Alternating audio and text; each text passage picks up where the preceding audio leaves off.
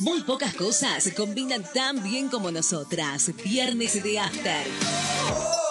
Viernes de After. Conducen Fabiana Gómez y Verónica Uber.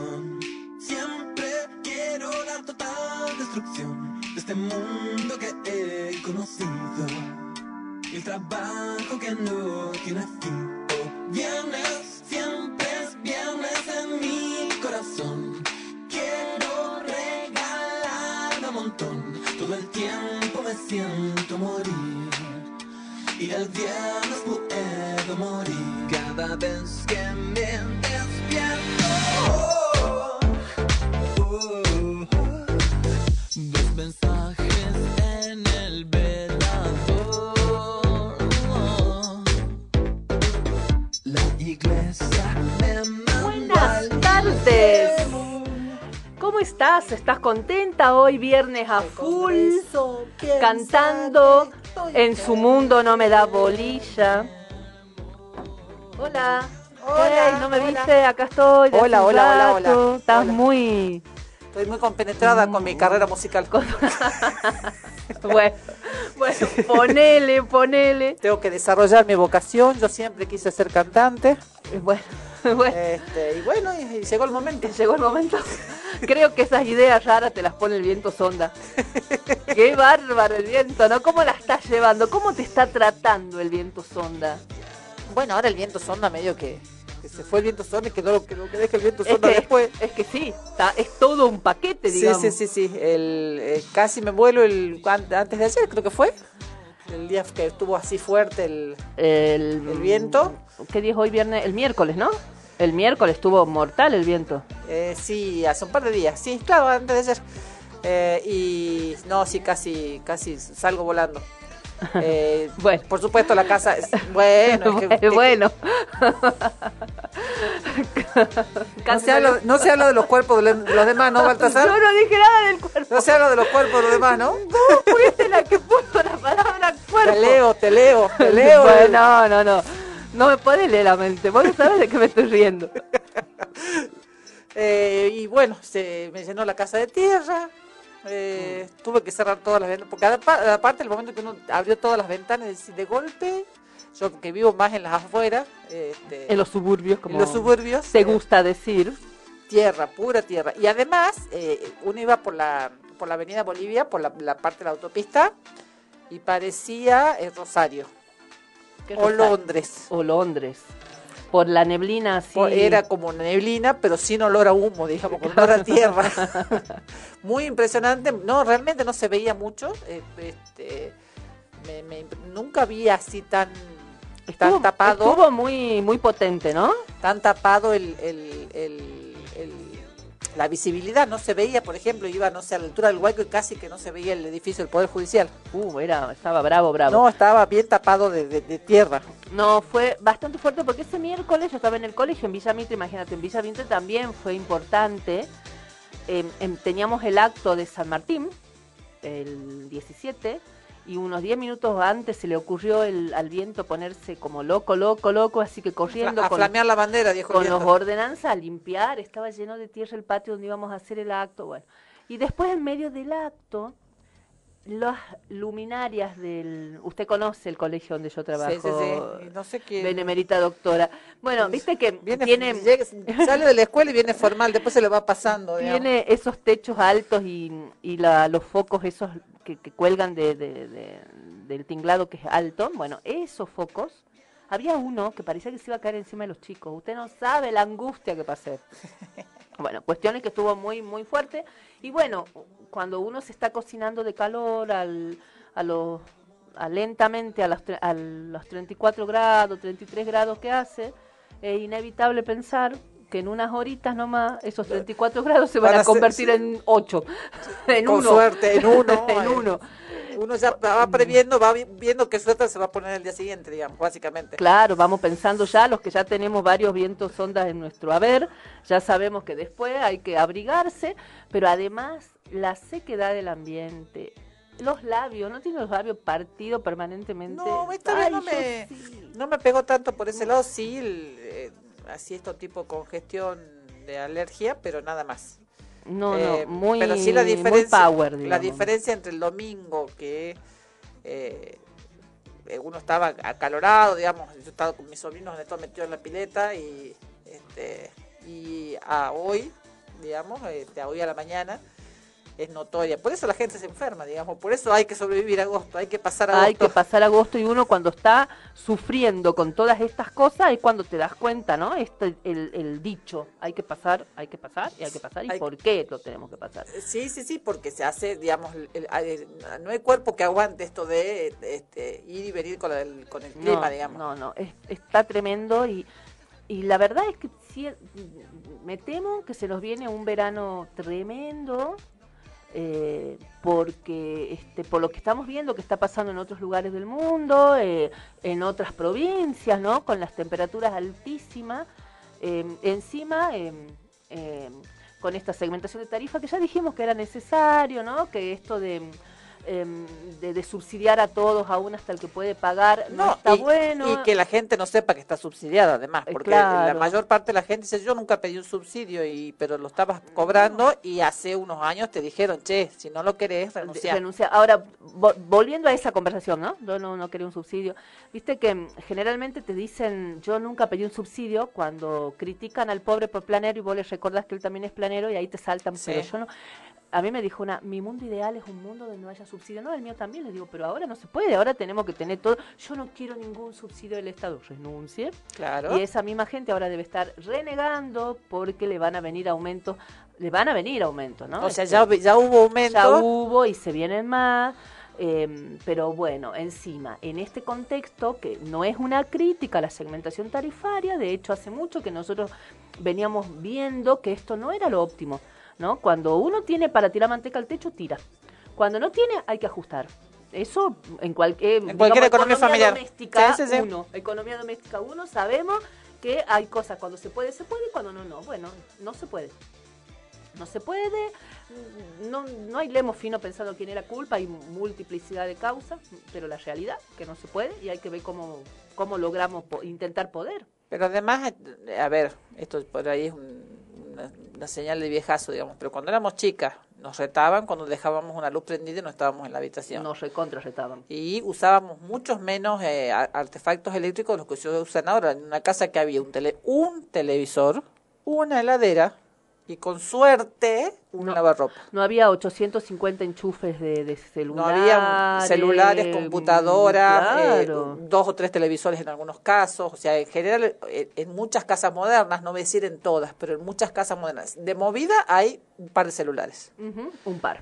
Eh, un televisor, lo más probable es que lo haya. Uno y, una, y ahí. y una este pero hay muchas casas en las que hay más de uno y hay en algunas casas hasta uno por habitación Eh, Más de uno por habitante. Conozco Eh, una casa que eh, tiene más de un televisor por habitante de esa casa. en general también el, el, el lavarropas eh, era un artículo de lujo y mucha gente hoy con, que- con trabajo todo el día matrimonio que trabajan los dos todo el día en general una de las primeras inversiones que hace es un Es lavarropas un lavarropa, es como un objeto o sea podemos necesario. perder, podemos perder un hijo pero que se nos rompa el lavarropas es una tragedia familiar digamos. Totalmente. Yo siempre digo entre, en broma, entre broma y no tan broma, que el día que se me rompió la lavarropa lloré más que cuando se fue mi marido. absolutamente Lo- Lo, absolutamente sentí más. Así que, este, entonces, el consumo por familia creció y aún y esta este, esta situación de, eh, de- yo soy de las que va apagando las luces por la casa porque así digamos así me me criaron digamos en mi Apagando casa las luces con el, con el reto, ¿no? sí eh, Siempre el reto de este ¿qué, qué te crees Rockefeller? ¿Qué te crees que soy Rockefeller? ¿Qué te parece que tengo la maquinita de fabrica billetes? Sí, sí, no, sí. no, no Eh, te decían esa, Sí, todas esas. Ent- Entonces tan esto, de eh, padres. este, y uno se acostumbra a apagar las luces. Entonces, cuando uno va a un lugar en donde van quedando las luces prendidas, y además de que las familias, los grupos familiares consumen más energía, digamos, uno nota que claramente el consumo familiar subió. Mal, obviamente, que los requerimientos de las industrias y demás, y es mayor, claro. sin contar que en las ciudades grandes, bueno, inclu- incluyendo Salta, hay edificios que actualmente son todos eléctricos, entonces lo que es electricidad tiene, o sea, no hay gas, en el- porque le sale más barata la instalación, digamos, este, digamos para abaratar costos de, de construcción y costos de este, y maximizar las ganancias, muchos edificios se han construido sin instalaciones de gas. Sin ninguna instalación de gas, claro. Entonces, eh, Hay, eh, eh, todo el consumo es eléctrico. y ahí los Ahí tenés ver, pava ¿no? eléctrico, horno eléctrico, todo lo que es este eh, anafe eléctrico, todo lo que es para cocinar in- este es eléctrico. Para calentar el agua también. Sí. Entonces, eh, el consumo es mucho mayor. Entonces, no tener noción ya del consumo familiar, eh, porque en general cuando dijeron 400 kilowatts, na- ninguno de nosotros sabíamos si era mucho o era poco. Sí, eh, es este, mm, es- me parece que es mucho, porque a ver, nos- yo estuve mirando mi boleta, eso estuvo lo bueno con todo esto, y, y no llego a los 200 yo. Eh, un- lo mismo que vos, un par de meses eh, me pasé de los 400, que fue debe haber sido cuando he hecho mucho frío, Mayo, y ahí sí, sí sí, me así me aplicaron también el aumento, ¿no? Pero en general, ponele que llegue 220, ponele... En mi casa vivimos tres, bueno, tenemos todas celulares, hay un solo hotel, está bien, pero bueno, mm, celulares tenemos, computadoras tenemos las tres. eh, y en ese momento en que se gastó tanto, éramos tres, ahora hay una más.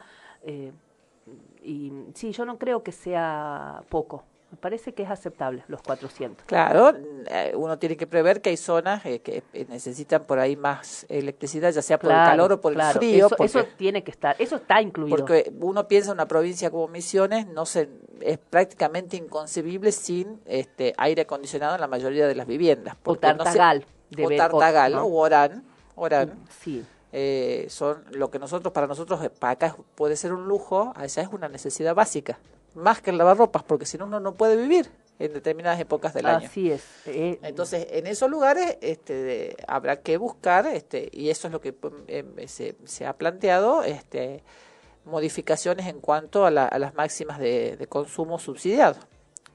Para la- aquellos que necesitan el subsidio, claramente el que no necesita el subsidio, que gaste lo que quiera. En realidad no es que gaste lo que quiera, se procura No, que gasten lo Claro, menos porque dicen que esto lo que busca justamente es desalentar algún consumo irracional, este descuidado.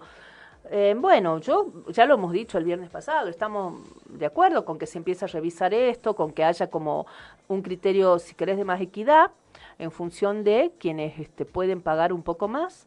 Eh, también es verdad que todo este sistema de subsidios no lo pidió nadie, estuvo ahí, eh, con lo que no sé si me parece tan bien, no sé, no digo no, ese scratch que hubo eh, con los montos que percibía de subsidio cada uno de los famosos, porque la verdad es que los famosos no fueron a pedir los subsidios. Además, buscaron famosos No, opositores, no es que además- buscaron a todos. Ahora, sí me molesta un poco ver que un me Carlos van a publicar- por lo menos tiene 280 mil pesos de subsidio o algo así, y que él, por ejemplo, se negó a pagar el impuesto de las grandes fortunas y fue uno de los que judicializó el impuesto, y ahí sí me molesta un poco, pero hace, para ser honesto, me molesta más que no haya querido pagar el impuesto de la grande fortuna que el subsidio, que él no lo pidió y que lo teníamos todo, ¿no? Y obviamente el monto es proporcional a tu nivel de vida, tu consumo, a tus ingresos y demás.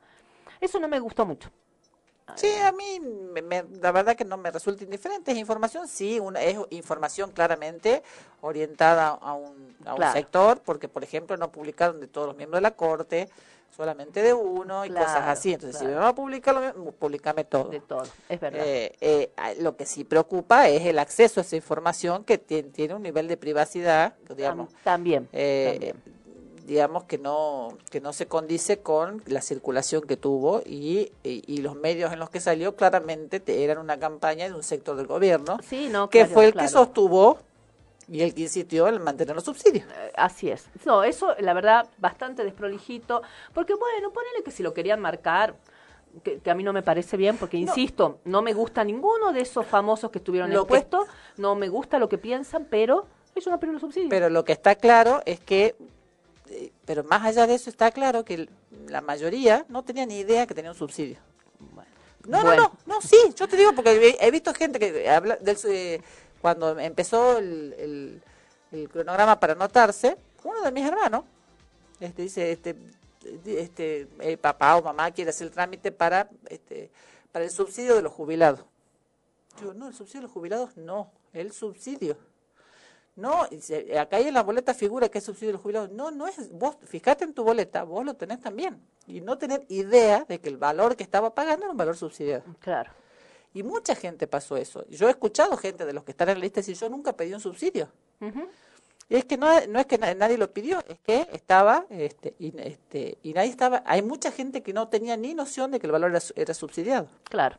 Eh, y vos fíjate que eh, eh, el subsidio Sí de... quisiera que, la- eh, en- en- de la misma manera que es lo que se viene pidiendo hace muchos años desde def- de las distintas defensorías del pueblo, que las empresas de energía empiecen a blanquear el valor real de Ah, la producción de energía. Claro. Vos viste que en Europa, no sé en qué país, no sé si fue Alemania, y si le pusieron, o Inglaterra, no me acuerdo cuál de los dos, pusieron un impuesto a la ganancia excedente de las empresas energéticas y con ese dinero iban a hacer un plan de, de contención social, de ayuda social, porque claro, empezamos a blanquear, digamos que eh, eh, el, todo el lío que hay en Europa con la, con la guerra Ucrania-Rusia y toda la crisis energética en la que se vieron obligados, mm, obligó también a transparentar algunas cosas. Entonces, este, demo- las empresas energéticas Pero se las llevaron por- en pala. Ni siquiera por, por ganancia excedente, digamos, eh, se deja de pagar un subsidio respecto de mucha gente, pero se continúa pagando respecto de otros. Entonces, De que las em- empresas energéticas, como las empresas energéticas lo mismo cobran, con subsidio, sin subsidio, o sea, varía quién paga, que blanqueen y que expli- expliciten y que acrediten el valor real del kilowatt o del metro cúbico de gas o lo que sea, lo que es la producción, transporte, distribución y demás, mantenimiento de redes para que saber si el precio y el valor que les están asignando a cada una de esas unidades de medida eh, es el correcto o no. Bueno, quizás ahora esto se pueda empezar a exigir y a plantear desde otro lugar, ahora que hay tanta avidez por la información eh, de, de los gastos de los hogares y demás, bueno, también queremos ver eso, ¿no? Me parece que sería una buena... Hace años que los defensores del pueblo en las lo audiencias públicas lo plantean y, no lo están bueno, consiguiendo. tendremos que insistir y por ahí quién te dice.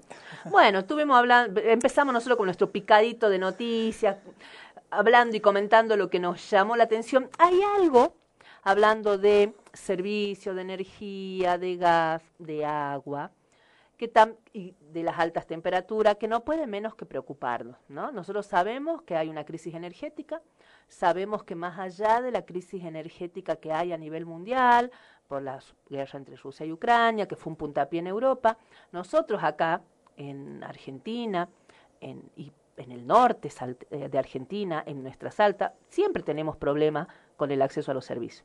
Sí, El agua es un gran problema sí. ¿no? sobre todo en el norte, donde hay altas temperaturas.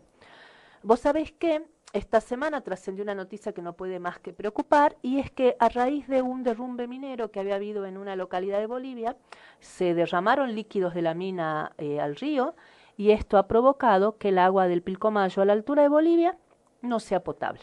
¿Te acordás de aquella eh, publicidad respecto en contra de, las min- de, la- de las mineras que decía de, la, del de exiliado del de exiliado? cianuro, Sí. y que un montón de gente decía que eran fundamentalistas esos que planteaban esas cosas y las críticas. Bueno, acá sale la propaganda Bueno, de vez en y- cuando. Y, que es un tema que no se, del que no se está hablando, porque también cuando se está hablando de energías alternativas como el litio, eh, y inclusive de vaca muerta, porque vaca muerta impo- importa el fracking del que se dejó de hablar desde que vaca muerta se transformó en una necesidad. que Nadie habla de de eh, la, la afectación al medio ambiente que tiene el fracking, que son explosiones que se producen en el subsuelo para, para, para liberar ese combustible, porque la situación y el lugar donde están ubicados requieren de eso. Eh, y la contaminación que eso provoca y la destrucción del medio ambiente en la zona donde se va a extraer el, este, el petróleo o el litio. eh, y nadie está hablando de eso porque como ahora se hace, hace falta y es como que vamos a empezar a exportar claramente de vuelta este, materias primas y no nada producido, una de las cuestiones, este, bueno, por ahí estoy este, juntando ideas, eh, de las que se habla por qué se lo derrocó Evo Morales, es porque él eh, eh, empezó a, este, a plantear el tema de la, eh, el, el agre- el agregado de valor al litio en, Vos sabés en- que en me Bolivia. hiciste acordar, eh, yo alguna, en alguna mom- algún momento comenté que estuve haciendo un taller este mm, por eh, online, digamos, por internet, con em, Eh, García Linera. García Linera. Y cuando García Linera en un momento dado habla de, de qué salida tiene los la nueva oleada progre- progresista en América Latina para no perder el poder y mantenerse, una de las cosas que plantea es, ar- es hacer em, esto que vos estás diciendo, ¿no? Trabajar. O sea que García Linera, el vice de Morales, plantea en, o sea, en más o menos lo mismo que vos estás planteando, la importancia de hacer un polo estratégico, tri, tripartito, digamos, ¿no? Bolivia, Argentina y Chile, para explotar el, el litio con empresas que sean de capitales nacionales, estatales y demás, transnacionales sería, ¿no? Por estos tres países, y, y esto que se dice del derrocamiento de Evo Morales, y no es descabellado, ¿no? Pensar que hay claramente ahí toda una, una línea que apunta a creer en esa teoría.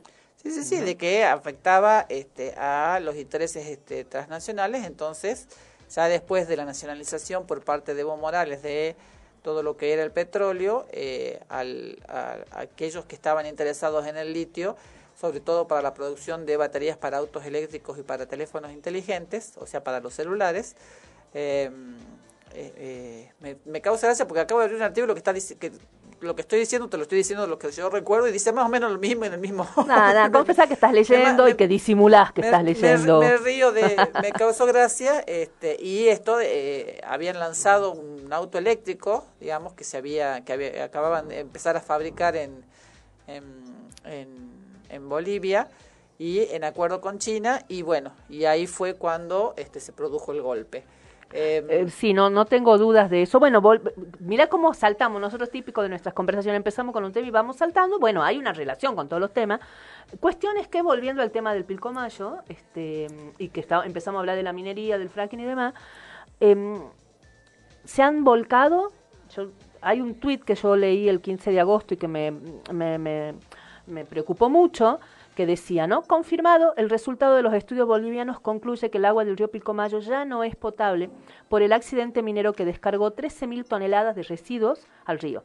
Aún se esperan los resultados a la altura de Salta, pero el panorama es desesperanzador. El- Entiendo que los resultados de eso ya están. esta confirmación es de un accidente que ocurrió el 22 o 23 de julio. De julio. O sea, ya hace casi un mes. Así o sea, es. toda la gente que estuvo consumiendo el agua en todo este tiempo, sobre todo pensemos en las comunidades originarias que, que viven a la vera del, del río Pilcomayo, que ya tienen complicada la adquisición de agua potable en, en función de, eh, creo que es ar- arsénico que tienen los pozos en, la zona y demás. Eh, que encima del río esté contaminado y hablemos de la producción este, este, agrícola de aquellos este, pe- pequeños campesinos que puedan tenerla y que, este, que para eso utilicen el agua del río. Vos fíjate que eh, Reiner Figueroa era el director de gestión ambiental y riesgos de la gobernación de Tarija, en Bolivia, ahí nomás, nuestros vecinos Sí. tarijeños, le confirmó a los medios bolivianos que el agua no es apta y que solo podría consumirse de ser tratada con un proceso físico-químico completo con desinfección bacteriológica, que eso dice lo establece la una ley de medio ambiente que tienen en Bolivia. Fíjate que se podría volver a convertir en potable, pero tiene que pasar por un proceso bastante complejo. Eh, entonces, la gobernación de Tarija recomienda el uso de potabilizadores antes de consumir las aguas del Pilcomayo en las comunidades aledañas a Tabasay y, a- y de pueblos indígenas de la provincia de Oconor. Eso y decir eh, eh, Bermejo.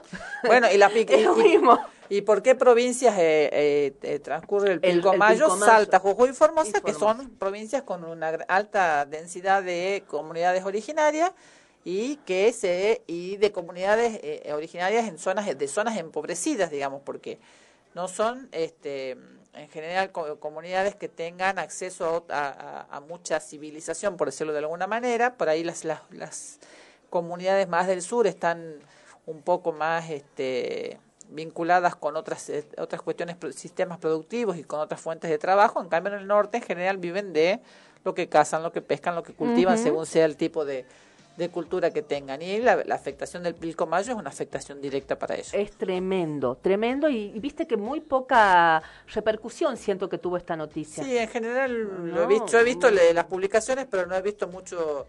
Eh, mucho revuelo, mucha alarma. Pasó así, un medio, un medio de comunicación de alta tirada lo, lo publicó, este, pero así siento que pasó así, que no fue recogido y, medido con la preocupación que debería porque, tener, ¿no? porque me pare, a mí me va, no sé, me pasa a mí. La, la- la relación con la explotación minera y con el litio es au- automática cuando en este momento este, Salta, Jujuy, Tucumán están eh, buscando eh, eh, esto, digamos, se están vendiendo como el, este, el futuro de la producción del litio en la Argentina. Claro. Bueno, este sí, es un tema muy preocupante. Ahora, ¿qué te pasa? ¿Te parece si en los minutitos que nos quedan de este bloque pasamos a otra a otros titulares que nos han llamado la atención? Algo que también hemos hablado acá, etiquetado frontal.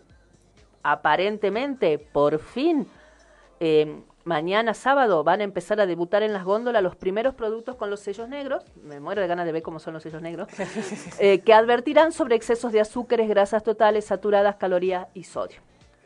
¿Te acordás que habíamos hablado en su momento de la ley, que es la 27.642? No, no, no, yo los números de la Eh, ley ya me sé, no me lo sé, cuando voy lo busco, digamos. Ley de etiquetado frontal, pasa hasta Google. 27.642. eh, así que van a, no, no va, no sé, entiendo que no son todos los alimentos los que van a empezar con el etiquetado. con las empresas grandes, con las este eh, con las empresas de, de- de cierta envergadura, los pequeños este, empre- eh, los pequeños emprendimientos o, o pequeñas industrias no están obligadas todavía, no dentro del cronograma de cumplimiento no les llegó el turno y aquellos creo que eh, bebidas en envases de vidrio tampoco. Bien, Eh, ellos no. Eh, Todavía, ¿no? Porque es un proceso que lleva hasta, creo que noviembre del 2023. Sí, dice que los alimentos que de- van a debutar son, eh, no sé si, sí, los procesados y ultraprocesados, pero yo quería saber más precisiones y no encontré solo esto, procesados o ultraprocesados, me imagino papas fritas, bueno, habla de Probablemente. Pero esto lo que tiene que ver con eh, grandes empresas y alimenticias. las bebidas azucaradas también. Bueno, con grandes empresas alimenticias. Estamos hablando seguramente de Arcor Molino, eh, Coca-Cola, sí. Pepsi, eh, eh, ¿cómo se llama? PepsiCo, eh, que es la de los de los snacks. Las de los snacks. Eh, ¿Y entonces, esas grandes empresas por ahí, a lo mejor, estoy pensando una cosa básica para darnos una idea. Eh, probablemente las leyes tengan este tengan eh, etiquetado y no lo tenga Marisa, por ejemplo. Estoy pensando así como para que se entienda algo, Sí. algo fácil, digamos. Bueno, pero vos sabés que hay empresas que pidieron prórroga para adaptar productos menos comprometidos. La ley permite esta posibilidad, porque justo vos hablabas de la fecha, porque pueden tener hasta prórroga de 180 días. No sé si Marisa, pero algunas empresas que por ahí haciendo algunos pequeños toques puedan bajar ese nivel de concentración de sodio y demás, este, me parece que eh, vamos a esperar los plazos. Dice que de todas esas empresas hay 236 grandes empresas que pidieron más tiempo para adaptar sus productos y que Salud aprobó alrededor del 35%. Eh, y que eso es lo que se está esperando estos 180 días. Lo que ya dijimos el otro día es que muchas de las empresas, sobre todo las multinacionales, en general este eh, eh, empaquetan acá en Argentina y venden a otros países que ya tienen la ley de antes. O sea, no es que tienen que cambiar una línea de producción No, de, de- de paquetes no, para claro. eso, digamos. Y vos fíjate que cuando uno compra por ahí entra algún producto este importado, se ve oculto, ¿no? Las etiquetas como que las quieren Sí, sí, ocultar sí. con otras cosas y por ahí se pueden se pueden ver. Bueno, no sé si estamos a tiempo de comentar un par de noticias más o directamente vamos a Yo la diría tanda. que vamos a la tanda. Bueno, vamos a la tanda. Eh, este pro, viste que el programa a veces a veces da que hay mucha efeméride y es muy difícil recortar en una canción y demás. Eh, así que bueno, es un programa hoy musicalmente plagado de, efemérides. Eh, vamos a ir a la tanda escuchando uno que tiene que ver con una mostra, mostra total, que es Aretha Franklin. Ella eh, falleció em, en el 2018, no me acuerdo exactamente si fue el 16, el 16 de agosto del 2018, eh, una grosa, no, no hay mucha palabra para, eh, digamos, tendríamos que estar mucho para hablar de, de lo que significó Aretha Franklin, en la música. Em, solo contar que tuvo una vida, una niñez muy sacrificada, era hija de un pastor em, evangélico, absolutamente estricto, este, fue mamá muy jovencita. eh, eh, su mamá, lo- el padre se ve que era muy mujeriego, la mamá lo abandonó cuando ella era chica y se fue con, con otra persona. Este, así que tuvo una vida muy, muy dura, muy difícil. Sin embargo, nunca, perdi- nunca dejó de cantar y obviamente como buena hija de pastor, ¿dónde te crees que se puede haber iniciado? En una ¿no? iglesia. En una iglesia haciendo gospel. Así que bueno, me costó mucho elegir un tema para recordar un aniversario de para para conmemorar, homenajear a esta grande que es Aretha Franklin. Vamos a escuchar un tema que prefiero que al nombre lo diga mi amiga la doctora Respect. bilingüe. Así que nos vamos escuchando Respect.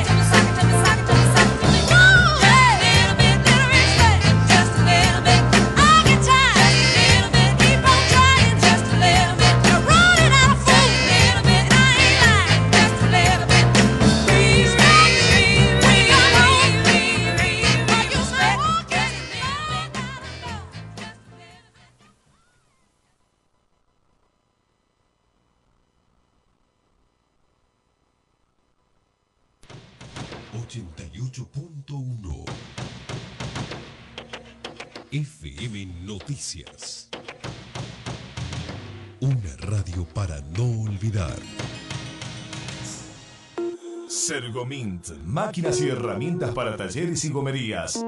Tenemos las mejores marcas. Las mejores marcas. Balgon, Kovi, TG, Bipal, Macking Parts. Además, cámaras de todas las medidas. Sergomint. Carlos Pellegrini 750, teléfono 423 43 49.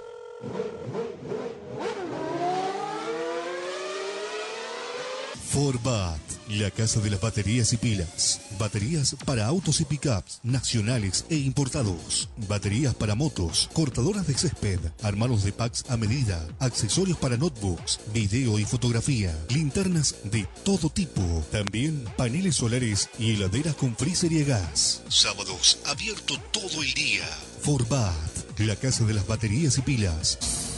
Local San Juan 691, esquina Florida, playa de estacionamiento. Teléfono 431 7021.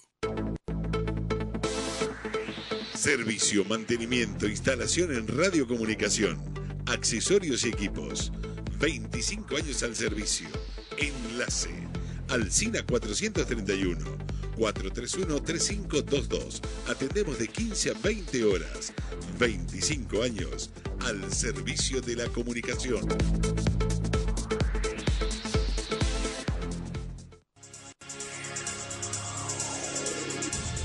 Mientras todos buscan entretenerlo, nosotros lo invitamos a informarse. Nosotros lo invitamos a informarse. 88.1 FM Noticias. La primera del dial. Viernes de After.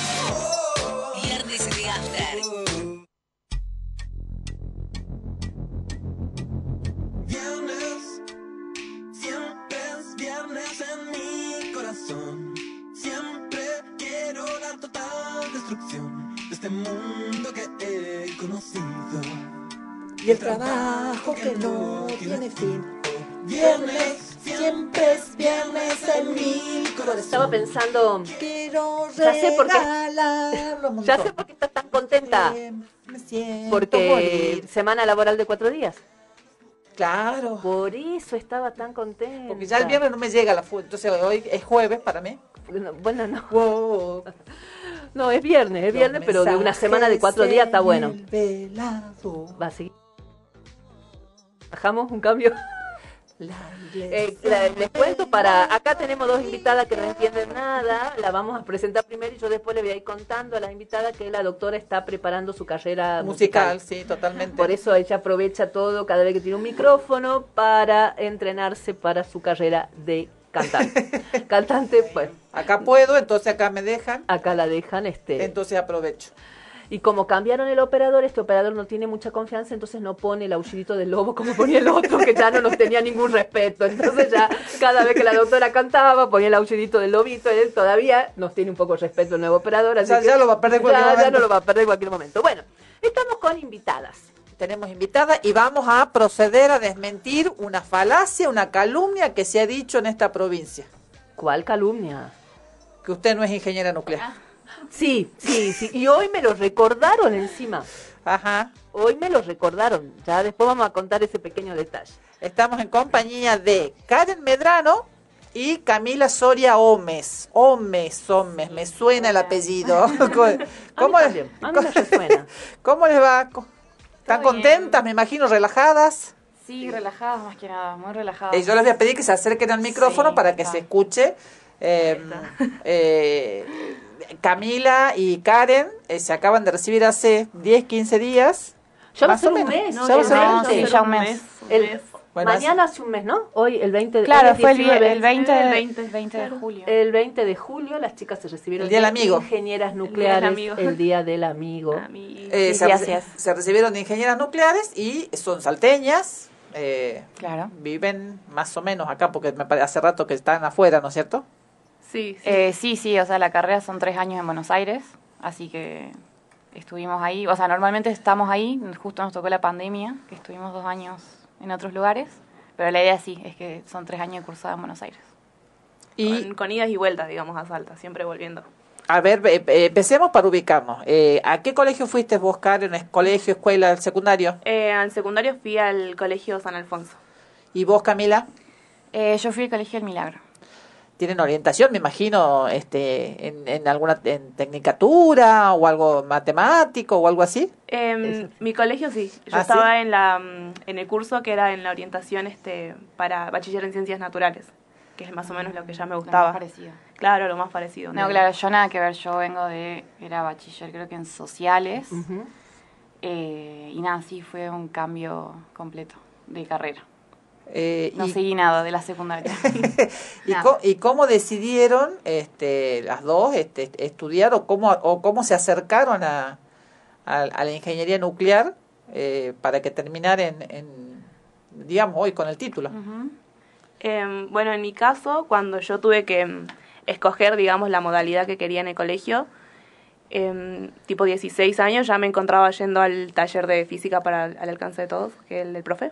El, el Eh, profe... Del profe Daniel. Del sí. profe, hay acá Del hay un profe Daniel. profe. Sí, es el profe. Hay un solo profe. Em, sí. Empezaba a ir al taller, me Al taller. llamaba mucho la atención. Al, al los oyentes, les- por si, si algún desprevenido este, recién prende la radio, eh, están hablando del taller del profe Córdoba, que bueno, ya falleció el profe, pero el taller sigue, Sí, eh, sí, que, sí. Se, que se lleva adelante en la Universidad Nacional de Salta los sábados, a ¿no es cierto?, a la mañana. Sábado a las 9 de la mañana. Eh, o sea que te tiene que gustar, digamos, ir, porque son talleres en general de física. ¿Física? Sí, ¿Alguna es otra cosa? física. Es física. Vos empezaste entonces a los 16 en el taller. Sí, sí, iba, pero no me quedaba todo el día. Entonces iba a las clases y me volvía porque era un poco tímida. Y ya en ese tiempo como que sabía que me gustaba, me llamaba un poco la atención. Pero sabía que antes tenía que, aparte de terminar el secundario, hacer los dos años de ingeniería, del ciclo básico, digamos. Entonces ahí ya decidí este, empezar con ingeniería acá en Salta, en la UNSA. ¿Y con qué ingeniería aprobaste? Eh, yo ingresé a ingeniería electromecánica. Ajá. Ahí hice los dos años con las materias, digamos, este, básicas del ciclo básico y después ya me seguía preparando en el taller. Ya O sea, uno empieza, una, o- no empieza ingeniería nuclear a estudiar. Claro, empieza otra cosa, digamos, una ingeniería, alguna licenciatura en física, puede Sí, ser, por sí, ejemplo. también. Sí, buscan carreras afines. Este, Es a ingeniería y física, y no, y no sé si matemática, no, matemática no, ¿no? Eh, para, o sea, Para enganchar después con sí, ingeniería en realidad puede ser cualquier carrera Carrera, mientras vos cumplas con ciertas materias que tienen que ser química, física, bueno, un par de Matemática. matemáticas. Eso es lo que te piden en realidad. Es- Y el examen de ingreso, por ejemplo, les piden eso. Claro, Claro, exacto. Sí. A ver, esperen, eh, Sí, porque la- acá, acá usted cállese porque Bueno, bueno, usted, bueno. eh, es usted que spoiler. conoce, digamos, no. Spoiler Esto, digamos, uno empieza a estudiar una, no necesariamente uno decide ser ingeniero nuclear de entrada, digamos, puede elegir una Claro. carrera vinculada con el área, con la, eh, con estas áreas, digamos, matemáticas, ingenieriles y demás. Sí, sí, al principio, bueno, yo empecé, cuando tuve que decidir, dije, bueno, primero este, tenía así, lo veía muy lejano, la carrera de estudiar ingeniería nuclear. Entonces, sabía que me gustaba algo de las ramas de la ingeniería, entonces, bueno, empecé a ver qué ingenierías hay acá en Salta y este, me gustó, me llamó la atención ingeniería electromecánica. Ahí empecé en la UNSA, hice los dos años y como iba bien y tenía las materias que necesitaba aprobadas, empecé a prepararme de nuevo con el taller, pero ya dedicación como exclusiva y enfocada para rendir el examen de ingreso al, instituto. En algún momento desde la cursada o desde entrada empezaste a pensar en, en rendir. Eh, la idea siempre estaba, pero sabía que primero, para poder, lo que me habilitaba el poder rendir el examen, era sobrevivir a los dos primeros años en la UNSA, básicamente. Eh, y el- los talleres de física en, en- en la UNSA con el profe Córdoba los hacían en el secundario. Eh, iba en el secundario y ya este era como iba un tiempo a veces dejaba dependía mucho de- del horario porque justo en ese tiempo yo también este jugaba hockey y los sábados se me complicaba por los partidos y esas cosas Claro. Sí, pero mm, ya después en cuando empecé la, la facultad y estaba en ya casi en el segundo año empecé a dedicarme más a ir a los talleres Porque el profe Córdoba, además del taller de física para todos, que es donde tenían acceso muchos chicos de colegios secundarios y demás, tenía además otros grupos, ¿no? Creo que por un lado era el grupo de, los, oli- de las Olimpiadas de Física y por el otro el grupo de los chicos que se preparaban para eh, entrar al Instituto Benninson, donde se reciben las chicas, o al. Las entrevistadas son ellas, a ver. ¿Y vos, Camila? ¿Cuándo Eh, empezaste a ir al, al- al taller? No, yo empecé Ir al taller creo que ya tenía un año de la facultad. O sea, yo me metí en ingeniería porque la verdad que estaba medio perdida, no sabía en qué meterme. Eh, ¿Fue tu única opción ingeniería? Eh, o sea, sí, un poco sí. O sea, fue lo que me quedó. Yo me fui a intercambio en el secundario. Entonces ahí como que perdí un poco el hilo de, no sé, orientación vocacional, esas materias. Entonces, como que llegué de vuelta acá, me recibí y no sabía qué hacer, entonces, bueno, me metí en ingeniería. Eh, y ahí, bueno, la verdad me gustó mucho. Me enteré cuando ya estaba haciendo las materias del primer año de ingeniería que estaba el taller y empecé a ir. Y ahí me enteré que existía el Balcero, el Beninson, todos los institutos. Y dije, bueno, sigo cursando y, y pruebo. Cuando uno piensa en ingeniería nuclear, piensa en el Balseiro. Claro, sí. Porque cuando, eh, cuando, a ver, cuando nos fuimos de gira, por ahí de los que nos fuimos de gira a Bariloche, Claro. hicimos la excursión a este Sí, sí. eh, eh, al, al Balseiro, conocíamos, sabíamos que tenían un boliche que se llamaba el átomo, el átomo El loco, algo así, electrón, el, el electrón loco. bueno, no sabía. Eh, el Electron Fu, así era, algo así. sí, el sí, sí, Fu. sí. Así, mira, mira con las cosas que me acuerdo del, del- del- de, mi, de mi viaje. Y eh, no mucho más que eso. Si uno piensa en ingeniería nu- nuclear y piensa en el Balseiro. Y ustedes no se recibieron en Bariloche. No, eh, son carreras distintas. Eh, o sea, las dos son ingenierías nucleares, pero la diferencia es que la carrera del Balseiro está como muy enfocada en el estudio de reactores nucleares. Reactores, hay reactores de potencia que hacen electricidad, hay reactores de investigación. Eh, en cambio, nuestra carrera, que es la del Benison, que también es mucho más nueva, está hace seis años sí, por ahí, es una carrera que está más enfocada en las aplicaciones de la energía nuclear. De, sí, de las radiaciones en realidad.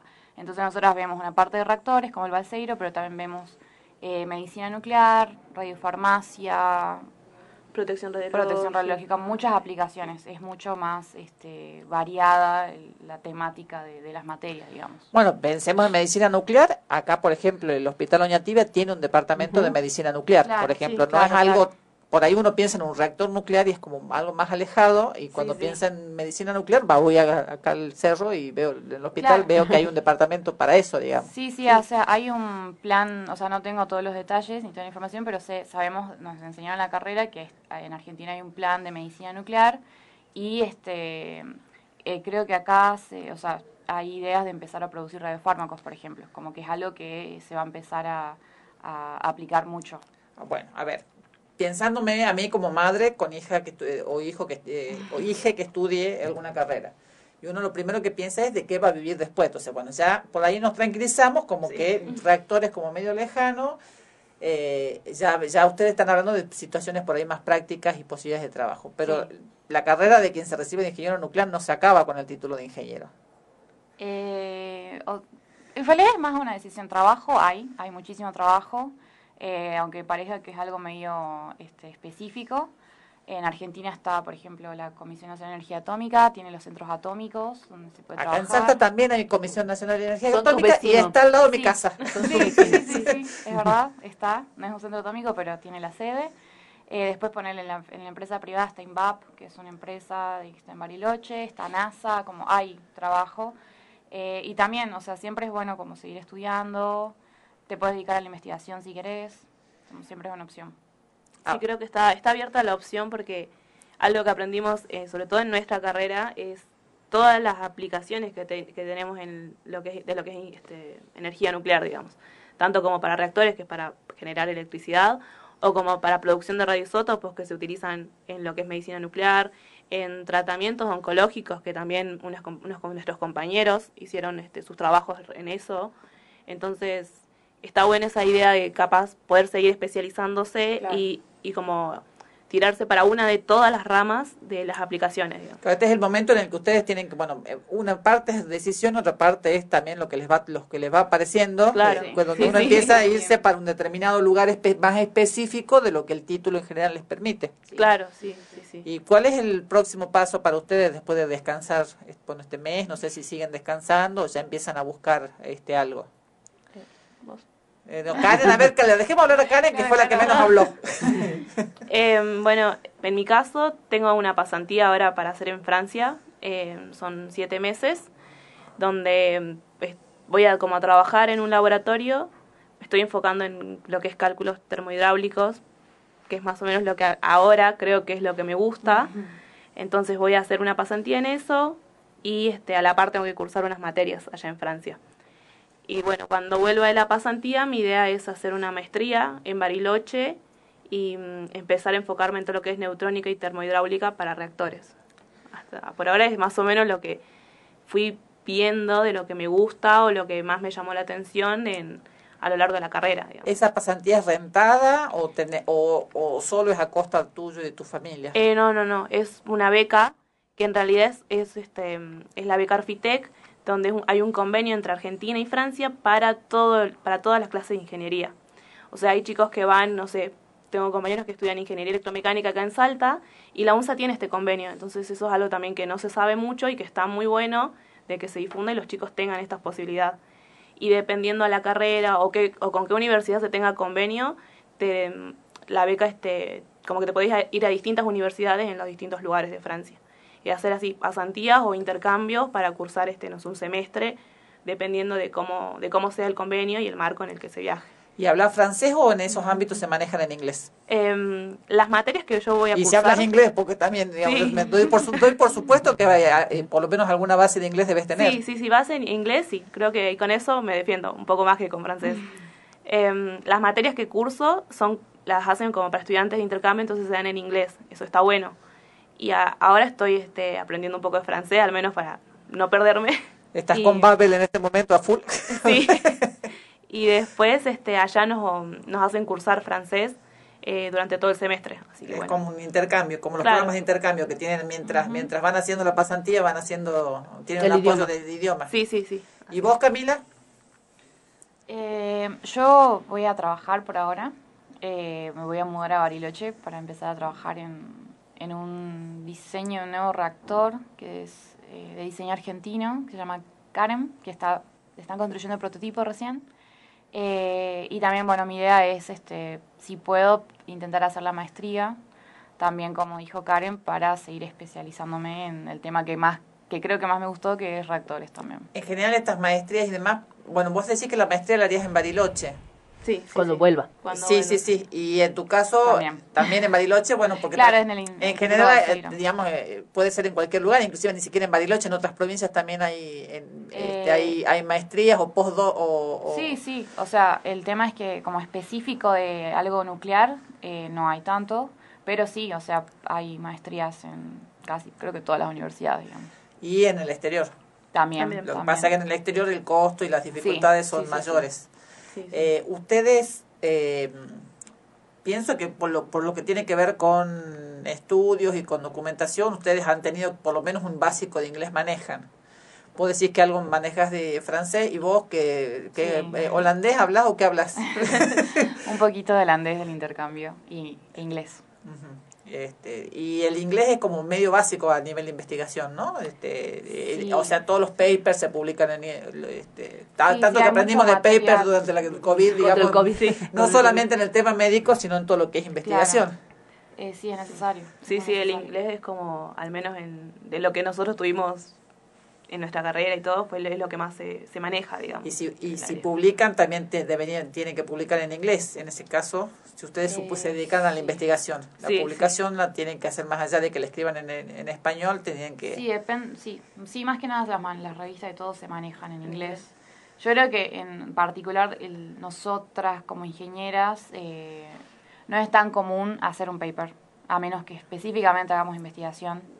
Eh, Pero para, para, capa- para irse capacitando, para ir, eh, eh, a- digamos, eh, in- in- enterándose de las cosas que van apareciendo en el mundo sobre el tema Sí, que ustedes ah, sí, eh, sí. ocupan, van a leer papers de, de otros, aunque no los escriban sí, ustedes. informes, Sí, sí, informes. Este, ese tipo de publicaciones. Eh, como, por ejemplo, en- en- hay una, in- una institución que se llama la IAEA, que es la Agencia Internacional de Energía Atómica, que es como el que rige todo lo nuclear, y este tienen todo tipo de publicaciones, y sí, es todo en inglés. Todo en inglés, sí. Em, todo el, el estudio, el irse a estudiar a Buenos Aires el, el, eh, o a Bariloche y demás tiene un costo, digamos. Sí. Más allá de que la carrera, la carrera se cobra, si uno estudia ingeniería nuclear tiene que pagar un- un- una matrícula, tiene que pagar mensualmente, ¿cómo, cómo es el, el sistema para, para, Em, para quienes puedan empezar a pensar en una cosa así? Eh, no, nosotros no, no pagamos nada. O sea, en, en sí la carrera que ofrece, digamos, la Comisión Nacional de Energía Atómica, ya sea en cualquiera de los tres institutos. ¿Qué son- otra? Son tres, Bariloche. son- es Bariloche. En Buenos Aires hay dos centros atómicos. El de Ceiza, que es donde estudiamos Claro. nosotras, y el de Constituyentes, que está también cer- más cerca de Capital. Ajá. Eh, y cada centro atómico tiene anexo un instituto. Por ejemplo, en Bariloche es el Balseiro, en Ezeiza es el Benninson, donde nos recibimos nosotras, y en, en Constituyentes es el Instituto Sábato. Y las carreras que ofrecen estos institutos son becadas. Entonces, a nosotras este no esa beca se supone que nos alcanza para poder pagar un alquiler y también para poder vivir en, en Buenos Aires, por ejemplo. Se supone. Sí, sí. Llega a veces justo, a veces Ponele. muy justo, pero ¿En Bariloche tienen residencia también? Sí, sí. O sea, o sea, tienen la opción de, de vivir dentro del, claro. Sí, del, Ah, del Balseiro. muy barato, sí. Pero en Buenos Aires no. claro, no, en Buenos En Buenos Aires no, son centros atómicos distintos y también son carreras más nuevas. Pero sí, la idea es que la beca es de dedicación exclusiva y mientras vos estés cursando, eh, solo tenés que estudiar. Bien. Claro. Tenés Eh, que cumplir ciertas condiciones de regularidad para mantener la beca, pero eh, no es nada muy o extremo, sea que digamos. vendrían a ser como unas especies de planeras ustedes. Sí, re. Somos muy planeras. No, bueno, digamos, no, que para que la gente sepa, digamos que, eh, digamos, estudiar tiene un costo, más allá de que la- Sí. la- las, las universidades, los institutos sean gratuitos, tiene un costo que tiene que ser, es vivir en el lugar donde, Claro. si, no es, si no es el lugar donde uno, donde vive su familia, más fotocopias, más computadoras, Sí, más sí. lo que sea, digamos, todo tiene un costo y eso hay que, y bueno, hay que comer este, este además, digamos. Sí, Eh, sí, ustedes sí. no las están viendo porque esta- esto es radio, pero usted se imagina dos señoras jóvenes, pero señoras, digamos, de rodete, anteojos, con su trajecito, Sí. trajecito ¿Se imagina sastre. eso? Eh, bueno, no. Eh, ustedes, eh, uno piensa en ingeniería nuclear y dice, se mataron estudiando. Por eso, mis alumnos, cuando vieron la publicación en Que pasa Salta, que ya hablamos acá de esa publicación, que no sé de dónde sacaron una foto de un álbum personal, y vieron que decía, ingeniera, tres, se recibieron tres ingenieras nucleares, en la foto había tres personas, ¿a quién la vieron con cara de ingeniera nuclear? A la vieja. Entonces, mis alumnos me felicitaban de que me había recibido de ingeniera nuclear, hasta hoy un alumno me felicitó y le digo, pero yo no. Gracias por creer que a mi edad puedo ser ingeniera nuclear. Le digo, y trabajando con ustedes 10 horas al día, ¿en qué momento? Pero ustedes salen, escuchan música, este, tienen otras sí, actividades. obvio, obvio. Sí, sí. Creo que somos bastante normales, Normales. en ese sentido, sí. O sea, la realidad es que sí, hay que estudiar muchísimo y hay momentos en los que capaz Son más duros. son que otros. durísimos y no podíamos salir porque tiene que ver con el hecho de estar becadas también, ¿no? Tenemos condiciones en realidad que son más estrictas capaz. Voy a cometer una infidencia y espero que me- Camila me perdone porque la conozco. Vos, Camila, no entraste al Benson de entrada. No, no, no. Yo ¿A dónde entraste? Entré primero al Balseiro. O sea, rendiste y entraste al Balseiro. Claro, rendí, eh, me preparé en el taller de Daniel en el 2017 y hice un año y medio. ¿Y qué pasó? Y las condiciones en realidad, como digo, son muy exigentes, entonces nada, eh, me fue mal y eh, nada, perdí la beca y cuando perdés la beca perdés eh, la carrera básicamente, pero me gustó mucho la carrera, o sea, la carrera de ingeniería nuclear, entonces ahí eh, Volviste a rendir. volví a rendir para el Benison y, Y bueno, entraste al ya- Benson también. Ya Y terminó. Yo acá me voy, a, me voy a preparar mi, mi babero para hacer esta acotación. Yo lo dije muchas veces, esta Esto niña, yo te dije, ¿eh? yo te, yo te, yo te dije. esta chica que está acá a mi costado, rindió tres exámenes de excelencia y aprobó los tres, porque cuando ella entró al Balseiro, también había entrado al Benninson. Sí. Entonces, en ese momento ella optó por el Balseiro. Tuve que volver. Es como que, digamos que, este, es- me imagino que perder condiciones de regularidad cuando pusiste todo, cuando hiciste mucho esfuerzo, es duro. Y por ahí como para en algún momento darle la vuelta, ubicarte y volver a recuperar la fe en vos, es esto, ¿no? De decir, miércoles, aprobaste tres exámenes de, de excelencia, que no era menor. Hablábamos ¿no? el otro día con, con un chico que eh, ganó un premio en un, en un concurso robótica y él hablaba esto del, de, de- de que por ahí ni siquiera es mayor, mucha capacidad, sino la persistencia y Sí, el, el- el- el- el- el bancarse las frustraciones y el tener la dedicación, digamos, poder divertirse cuando uno se puede divertir, pero cuando uno tiene que Sí, estudiar, sí. estudiar, digamos, no, no es nada caído del cielo. No, No, no. No es que uno, no sé, es como nos decía Daniel, es como ninguno de nosotros es un genio ni nada por el estilo, sino que son horas que invertimos de estar sentados y enfrentarse a cosas que no te salen, que no entendés y decir, no es que lo dejo, no es que lo tiro porque no me sale, sino decir, bueno, buscarle otra manera y quedarse ahí sentado hasta que salga. Y nada. Y sale. Y sale. Y sale. Y sale. Así que básicamente esos fueron tres Sí. años. tres años. Y, y ya no tenemos que ir al corte, pero el, el régimen, eh, digamos, el, el año escolar, por decirlo de alguna manera, es distinto al, al nuestro, digamos. Bien, es más bien este, como en el norte, digamos. eh, empiezan en septiembre, en el- Claro. en el hemisferio norte me Claro, refiero, claro. ¿no? Sí. En septiembre empiezan, ¿no? Empezamos en agosto. En agosto. Sí, y empezamos el semestre hasta diciembre. Después paramos. Bueno, eso tiene bueno el Beninson, que nosotros podemos hacer pasantías en el mes de, febrero si aprobamos todas las materias. Eh, y después ahí tenemos de febrero a julio. Eso. Tiene que ver también con la posibilidad después de continuar en, supongo yo, este, con, con doctorados o, o, o máster o lo que sea que hagan después este, terminar la carrera o, o es una impresión mía. Eh, sí, es más que nada para empezar a, acopla, sí. a insertarse un poco en los distintos laboratorios o en los distintos grupos que están en- de los centros atómicos.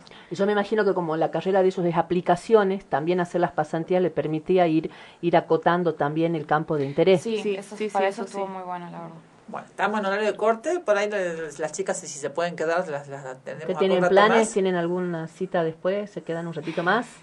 Vale, sí, nos ¿Sí? quedamos. Bueno, vamos a la tanda con una sugerencia de mi amiga Verónica, que no suele hacer muchas sugerencias musicales, me Ay, deja lo escuché, me encantó. todo esto a mí sí, es un tema eh, ya, bueno, nosotros ya lo conocemos. Nosotros bueno, digo porque la lo incluyo a Camila. no. Nos vamos a ir a la tanda con un tema de Natalia Lafourcade, Hasta la raíz.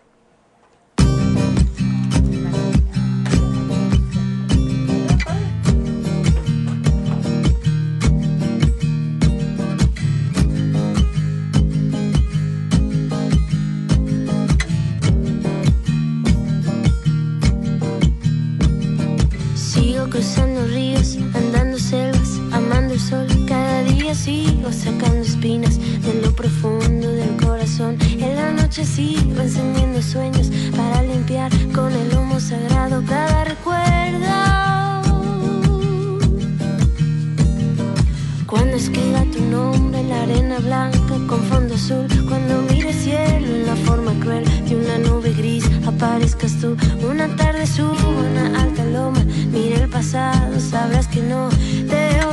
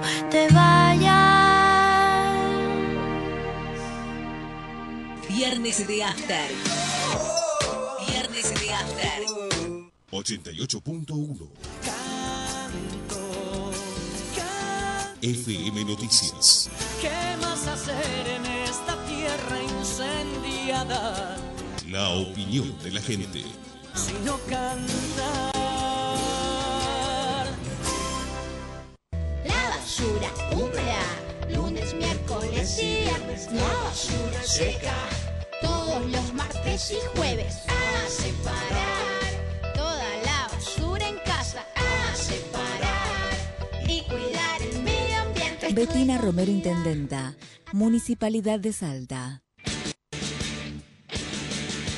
Martes, 11 horas. Moisés divide las aguas.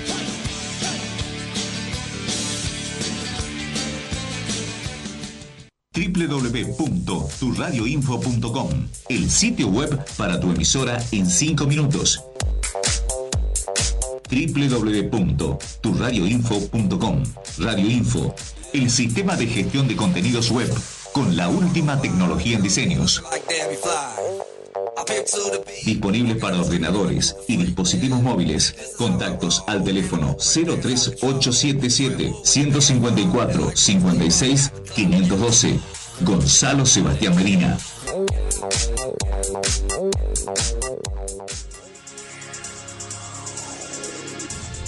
Mientras todos buscan entretenerlo, nosotros lo invitamos a informarse. Nosotros lo invitamos a informarse. 88.1 FM Noticias. La primera del dial. Viernes de After. Viernes de After. Viernes, siempre es viernes en mi corazón. Siempre quiero la total destrucción de este mundo que he conocido. El trabajo que no tiene fin. A ella le encanta la parte del trabajo que no tiene fin. Para cerrar la charla que escucharon los oyentes antes de irnos a la tanda, ya ventilamos, cierren la puerta. Cerremos, ¿viste? Porque ellos quedaron en que abran, que hay que Eh, ventilar. mucha ingeniera nuclear, mucha direct- vicedirectora, pero no saben que hasta que no se apaga la luz, seguimos al aire. No, yo dije, empieza el tema, listo. No hay luz, ni mire la luz. La verdad, la verdad. Así que, eh, bueno, entonces estamos ya con, este, ya recibidas, ya por lo menos no tienen el, el nervio. Ahora, bueno, no sé si es mejor cuando uno se recibe, es como que viene es una, un, un dos o tres días de, ah, qué bien, lo terminé y, a- y después, y ahora... ¿Y ahora qué hago? ¿Y ahora qué? Sí. ¿Entraron en eso de ahora qué hago o todavía están disfrutando de la vida? No, yo recién. Recién, o sea, estoy sin rutina, sin tener que hacer cosas, entonces no, ya demasiado tiempo de vacaciones. ¿Y vos, eh, cuándo te irías? Vos, eh, ¿Vos, Karen, te vas mañana? Eh, sí, yo me voy mañana a Buenos Aires. Me quedo ahí cinco días para estar con mi familia y mis amigos allá. Y ya el 25 empiezo mi viaje para llegar a Francia. ¿En Francia? ¿En, qué lugar de Francia es? En Grenoble, es al sureste de Francia. Ah, lindo, vas a estar cerca del Mediterráneo, todo eso, digamos, más allá del trabajo. Yo ya pienso, lo pienso como...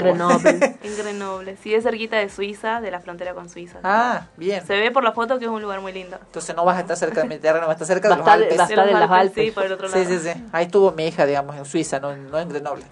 En Suiza estuvo, la Eh, Sofi. Sí. eh, sí, eh, que se fue por el mismo sistema de intercambio que Camila, este, eh, que lo descubrió con, cuando se fue la Lola, fue mi hija mayor, digamos. Claro, es que Lola fue la iniciadora. La que inició el derrotero de las viajeras. De las viajeras, sí. Y Camila, ¿hasta cuándo te quedas en Salta? Eh, yo estoy, estoy esperando confirmaciones de trámites y esas cosas, pero creo que empezaría en octubre a trabajar. Sí, porque Me para empezar septiembre se tenían que haberte avisado. Sí, porque quedan 10 días de agosto. Eh, eh, bueno, y... ¿Vos sabés que hay un problema extra a la, bueno, a Camila y a sus planes de ir a Bariloche? ¿Qué problema? Que no hay vivienda en Bariloche. Ah, sí, sí. Eso puede contar difícil. Camila.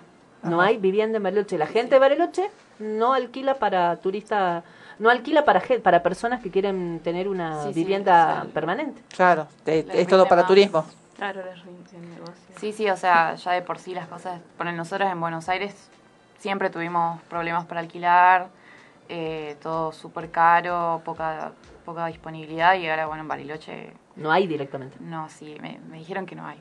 Esperemos que sí. Que hay listas de espera de- con tres años de anticipación. eh, así que bueno, será muy ingeniera nuclear, pero vivirá en- bajo el puente. En el camping. en, el camp- en el camping, ahí cerca del, del lago. En- En Bariloche había uno lindo, no, es, lo que pasa es que yo fui hace mucho, eh, en Ya no Carpa había uno muy camping. lindo este ahí y, y el que era más lindo era en Villa Langostura, digamos, era, Ah, muy lindo. era como, era a todo lujo. Yo le comentaba a algunas, algunas conocidas mías que me preguntaban, ¿y qué va a hacer Camila? Ah, ahí, no tiene casa. Oh, dice, pero que vaya a alguna localidad cercana. No puede ir Pero a debe ser Bolsón, mismo. no puede ir a vivir a Villa Langostura. No, no tengo O idea. sea, No, no Villa Langostura debe ser más caro que Bariloche. No debe haber ahí No seguro. solo el tema de, de, de que es más caro capaz, pero el viaje Claro. es largo, ¿no? Para vivir en otro lado. Claro, eh, todo, No, lo, no, todo, no lo que es el, todo lo que es el camino de los siete lagos es, eh, creo que Bariloche es como la, la popu, digamos, de todos esos lugares, digamos, porque es el, es el que va por ahí la gente sí, más normal, digamos, y los otros ya tienen como más high, más, más high society, más caro seguramente. más caro seguramente. O sea, Eh. que por un lado lo, lo del turismo está buenísimo, muchas veces lo alabamos y decimos que bueno que el turismo sea una fuente laboral para muchísimas personas, por más que muchas de la, mucha de esa fuente laboral sea no sea este, en blanco con todos lo- lo- lo- los derechos laborales que uno quisiera, pero bueno, es algo, pero tiene una contracara para los que habitamos locales. los lugares este lo- el encarecimiento de todos los costos, acá mismo en Salta, Claro. las propiedades están carísimas. ¿no? Y tiene que ver con toda esta afluencia de turismo que tiene su lado bueno y su lado malo. Eh, y, eh, digamos, vos vas a seguir optando para, para conseguir alguna beca para... para o ya tu decisión ¿Para es quedarte en, en Bariloche. Eh, no, no, no, mi idea es por ahora quedarme acá, porque lo bueno de, o sea, yo voy a seguir trabajando en la CONEA, en la Comisión Nacional de Energía Atómica, que es quien nos dio la beca para estudiar, y la, una de las mejores cosas que tiene es que yo podría como, mientras trabajo, hacer la maestría, que no es una opción que me darían en otro lado, digamos. Claro. Así que me gustaría aprovechar eso y, bueno, no sé, en el futuro falta, falta mucho Porque para uno eso. piensa que, digamos, en, en- en las distintas maestrías y doctorados hay becas y hay medias becas. Y con una beca completa uno puede hacer algo, pero con una media beca a valor euro o a valor No, sí, de es- dólar, es eh, imposible. eh, digamos. Sí, sí, no, para nosotros en Latinoamérica la verdad que es muy difícil. Bueno, justo eh, vos habías eh, aplicado para una beca, Sí. pero ¿cómo eran los costos? Eh, yo he aplicado para una beca que era, bueno, también en Francia, y eh, me dieron una media beca, y la media beca te cubría, no, era una beca parcial, que cubría 6.000 eh, euros al año, y vos tenías que pagar 12.000 euros al año, y eso era solamente matrícula, también tenías que solventar tus propios gastos. Entonces, un Bien. precio... O sea que tenías que pagar Sí. 6.000 euros. Más, más No. mantenerte. Más 12.000 mantenerte, euros. 12.000 euros. 12.000 euros por dos años, ¿no es verdad? ¿Es así? El, el costo año. de la matrícula es 18.000 euros, digamos. Claro. Claro. Y tenía que pagar 12.000 euros más. Más vivir. Mínimo, ponele, con 1.000 euros. No se puede, si tenés que pagar alquiler, come, transporte y demás, no se puede vivir con menos de 1.000 euros. Sí, de todas maneras, es que más allá de eso, en No, general, Me dijeron que el- son mucho mil euros. ¿Es el- mucho? Karen, Karen sabe Claro, que más o menos como con mil euros llegás al mes, según me dijeron. No sé, lo, lo averiguaremos. de, to- de todas maneras, Lo allá, averiguaremos en el próximo mes. en general, el que se va de acá, eh, sea estudiar o a trabajar, comparte vivienda, no viven solos, digamos, Claro, comparte sí, viviendas sí. con otras, otros estudiantes o con otros Sí. de- de- de- deportistas o lo que sea. Tengo un sobrino que, que vive en España, aunque estén en pareja, con otras parejas. Eh, alguna vez entrevistamos a un director de música que estaba en Torino, acá en, en el medio del COVID, y él nos contaba que también compartían con otros tres Claro, este, Mm. sí, sí, este- sí, sí. este Sí, en mi caso- estudiantes, porque le estaba haciendo una especialización. un- Y a- eso te iba a preguntar, ¿a vos te dan la plata todos los meses? ¿Te dan te una mensual o te proveen de vivienda, de comida, con voucher? Eh, ¿Cómo no, es? me dan, este, por ejemplo, del lado, la, como la beca es entre Argentina y Francia, del lado del laboratorio donde voy a hacer las pasantías, ellos me dan por mes un sueldo. Pero eso recién empezaría en octubre, porque antes tengo que hacer todos los trámites para, este, qué sé yo, abrir una cuenta bancaria en Francia y todo lo que conlleva poder, este... Los papeles para lo reparar- ¿Tenés idea de cuánto es el sueldo? Eh, según estimaban, entre unos 500, 600 euros, creo. Y aparte tengo la otra beca que da el lado argentino, del marco en la beca Arfitec, esto lo da desde el Ministerio de Educación, eh, que más o menos son, creo que por mes, eh, 300, 400 euros, pero te lo, dan, te lo dan la mayoría de la parte en pesos y de ahí ya tengo que ir yo cambiando, digamos. No te proveen de vivienda. eh, eh, Eh, no, no, eso, o sea, lo que hace la universidad ya es em, ponernos como en prioridad para ubicarnos en una residencia. Pero nosotros tenemos que pagar todo lo que conlleva. Por ejemplo, yo tuve que pagar lo que es la reserva de la, mm, del lugar. del lugar y este una garantía y también un tipo seguro contra siniestros o algo así que te piden allá. Entonces son todas cosas que tuve que ir pagando con la plata de la beca que me dieron, digamos. Y, por ejemplo, yo me voy a quedar en una residencia con una habitación individual y me está costando 300 euros por mes. O sea, una más o menos la- la plata que te dan de Argentina. Claro, más o menos eso, sí. Así que, por lo que sé, más o menos por ahí andan este, lo que es alojamiento, pero en una residencia, no es que ni- en un departamento ni nada para mí. Es una residencia estudiantil. Si uno piensa en máster o doctorados en el exterior, ¿en ¿cuáles son los mejores lugares para, el- para lo que para, Para la carrera de ustedes?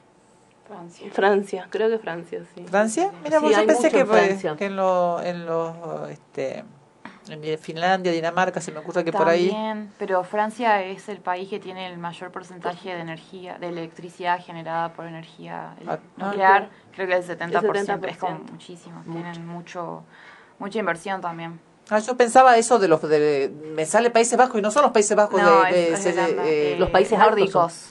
los países nórdicos, Sí, los países nórdicos este, Los altos, pensaba, digo, que, pensaba que ahí tenían mayor este, electricidad este, provista por, Eh, por el- energía nuclear. Es que tienen, suelen tener como un mix, un mix de renovables, de varias cosas, digamos.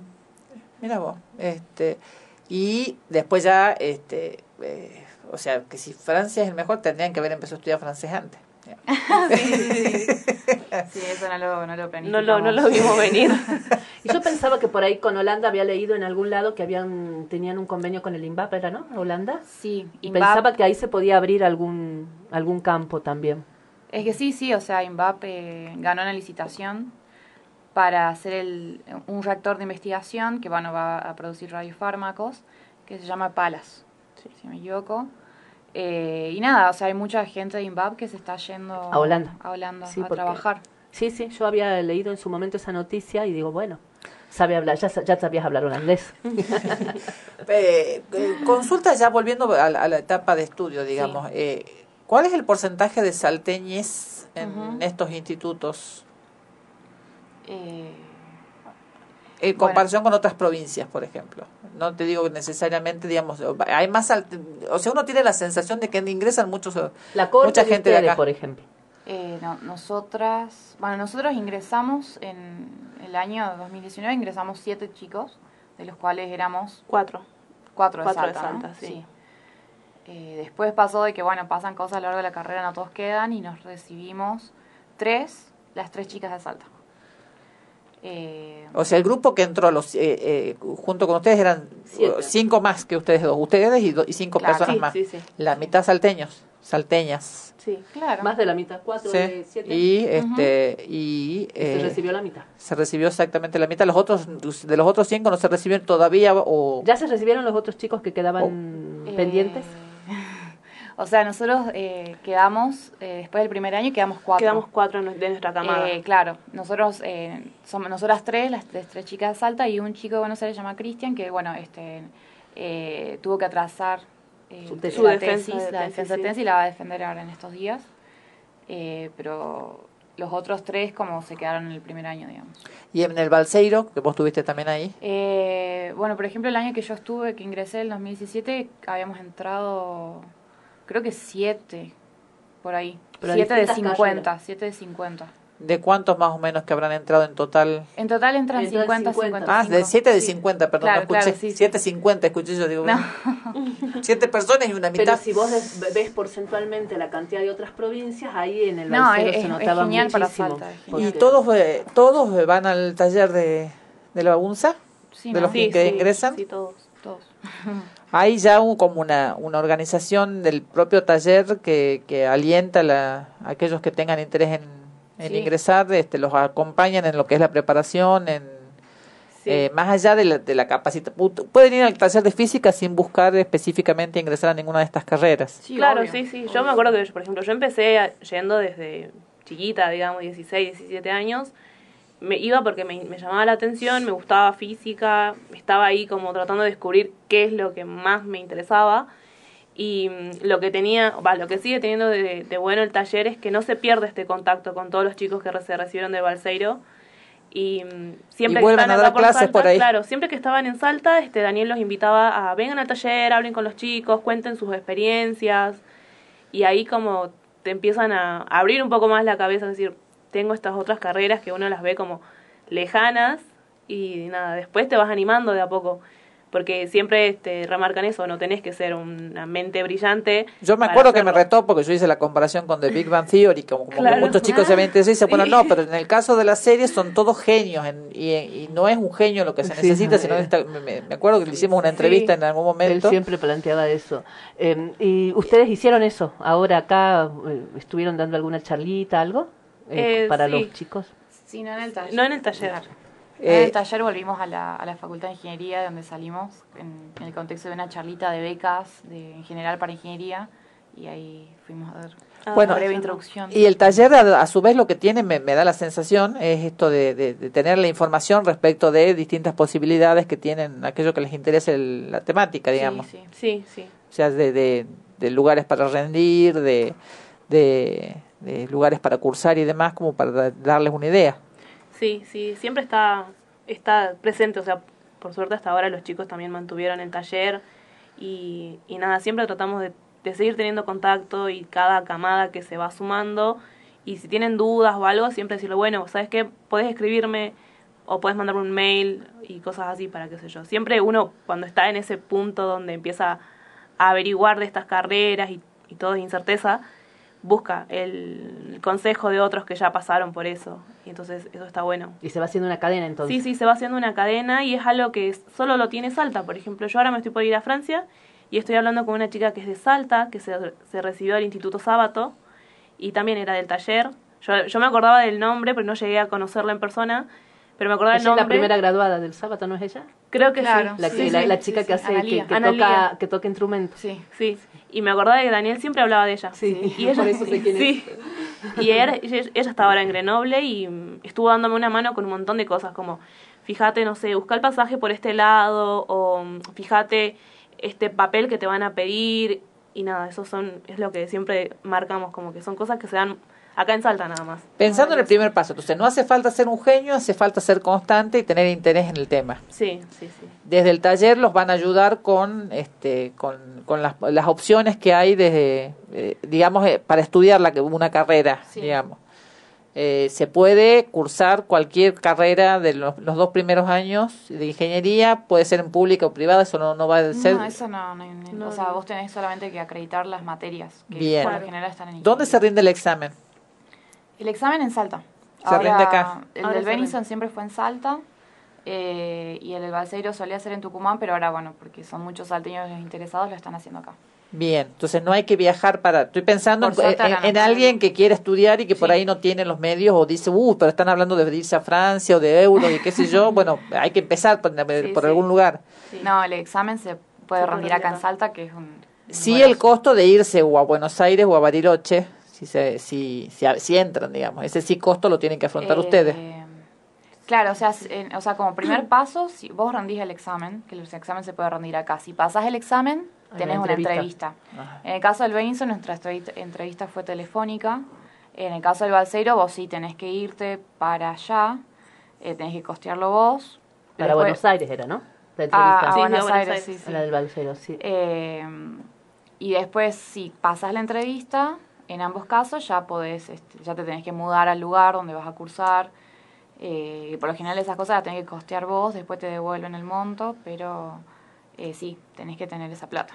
Bien, en bueno, pero digamos por ahí no es algo imposible, por ahí comprar no, un pasaje, no por más que una familia sea humilde, por ahí se, uno a veces hace Sí, campaña para juntar plata para sí, tantas cosas, eh, no es imposible, digamos, poder acceder a eso y, y de última será no será este mucho, pero mal que mal ajustándose y sobre todo los que van a Bariloche y tienen lugar en la residencia pueden sobrevivir, no digo que vivir maravillosamente, pero Igual en la, el- en la residencia se paga, pero es un muy, Claro. muy económico. no, no, sí, Muy, pensa- muy económico. no, pensando en eso, digamos, este, eso, digamos, se puede sobrevivir, se puede hacer la carrera, digamos, sin tener un, un gran respaldo económico, siempre es mejor tenerlo porque Sí, sí. seguramente la calidad de vida Sí, este, de es todas otra. formas, nosotras, eh, la verdad que los últimos meses eh, nos actualizaron la beca, que es algo que no pasaba hace varios años y estuvimos bastante bien los últimos Sí. meses. Sí, sí, que bueno, yo creo que tiene que ver con que también la CONEA cambió de gestión, ahora es una mujer presidenta, Adriana Ser- Serkis, eh, que como primer medida tomó eso. Sí, porque estaban muy abajo los precios. Estaba becas. durante la Muy- pandemia, la verdad que estábamos cobrando Muy poco. muy poco y ahora, ahora la verdad que los últimos meses fue un cambio importante. Está bien. Entonces, bueno, nosotros pensando para aquellos que puedan tener interés, el taller de la UNSA eh, se paga. No, es No, todo no. gratis. Hay que ir los sábados a la mañana, o sea, hay que disponer de tiempo personal. Igual ahora Sí, el taller está por ahora, o no sé si, si hubo algún cambio, chicas, ustedes han estado más, más al tanto, pero lo último que yo sabía era que estaba cerrado para principiantes, o sea, viste, cuando antes era física al alcance todo y cualquier niño, como lo hizo Karen en su momento, podía entrar al taller, ahora creo que están más, especi- más, más trabajando más con las Olimpiadas Claro, y ahora con están trabajando los con ingresantes y al- bueno, a los institutos. Los ingresantes ya rindieron, Es- pero sí. el- están en foco de Olimpiadas. Claro. Entonces, por ahora, el taller de física al alcance Ya no es para todo, todos. Por ahora ya no.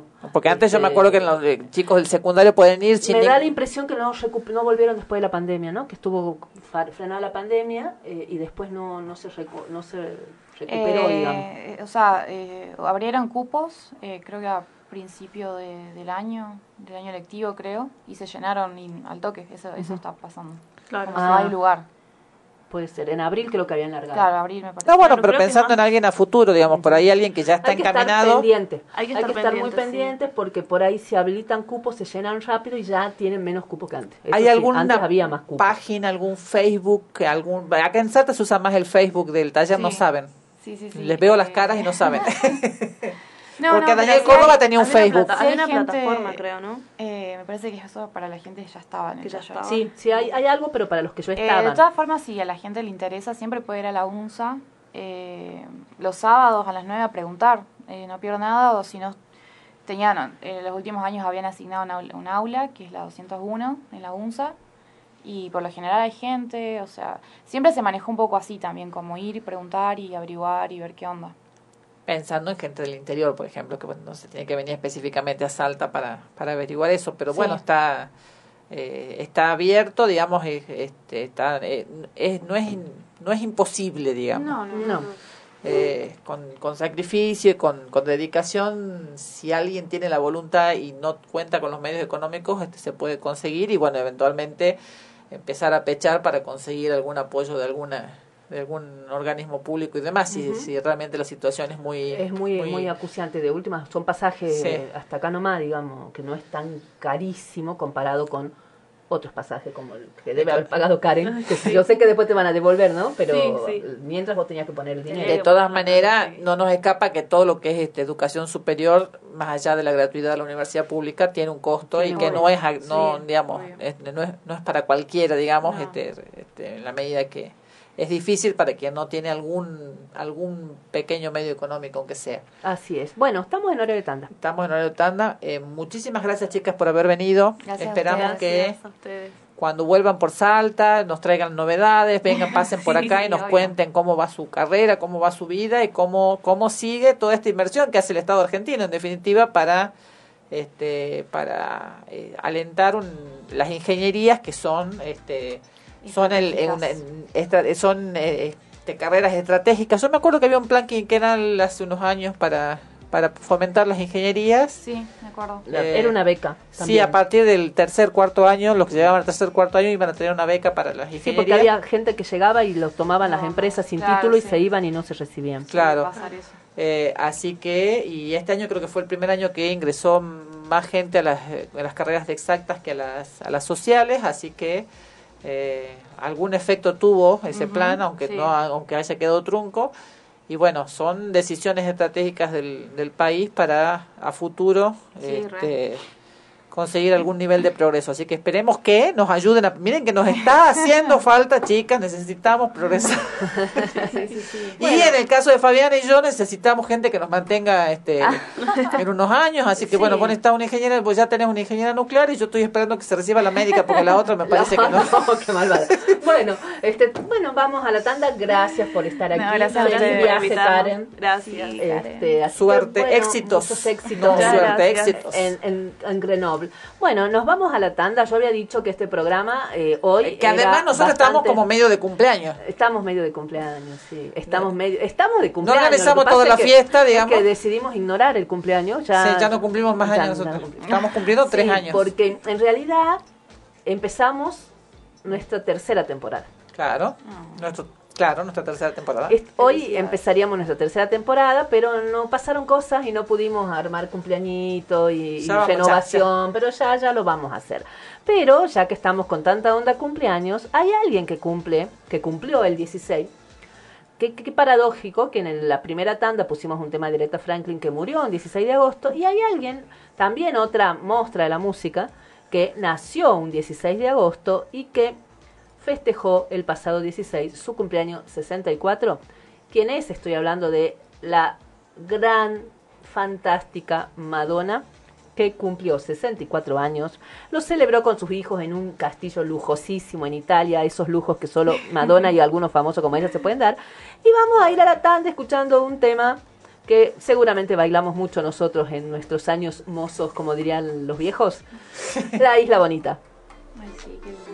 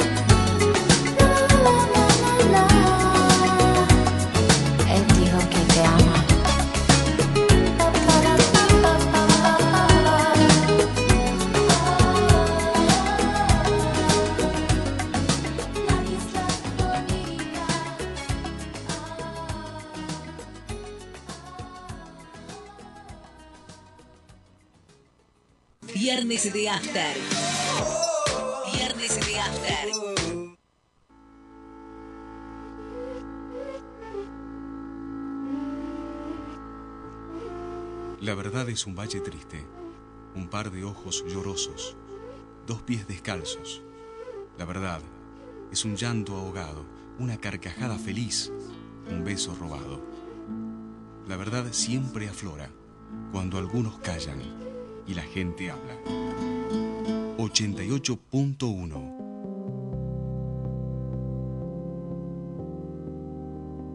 FM Noticias. Un aire de libertad.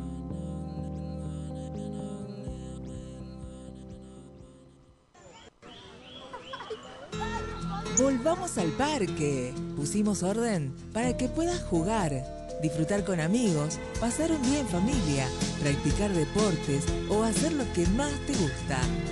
Betina Romero Intendenta, Municipalidad de la Ciudad de Salta. Servicio, mantenimiento, instalación en radiocomunicación, accesorios y equipos. 25 años al servicio. Enlace. Alcina 431. 431-3522. Atendemos de 15 a 20 horas. 25 años al servicio de la comunicación.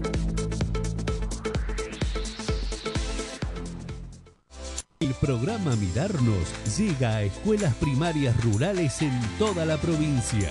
Recorrimos 74 escuelas con tres camiones oftalmológicos en más de 20 municipios y parajes rurales. Gracias a un trabajo articulado con la Nación y los municipios, realizamos 3.800 controles de agudeza visual y entregamos más de 1.300 anteojos recetados, porque una visión saludable genera mayor inclusión e igualdad en los niños y niñas de nuestra provincia. Gobierno de Salta. Gobierno presente.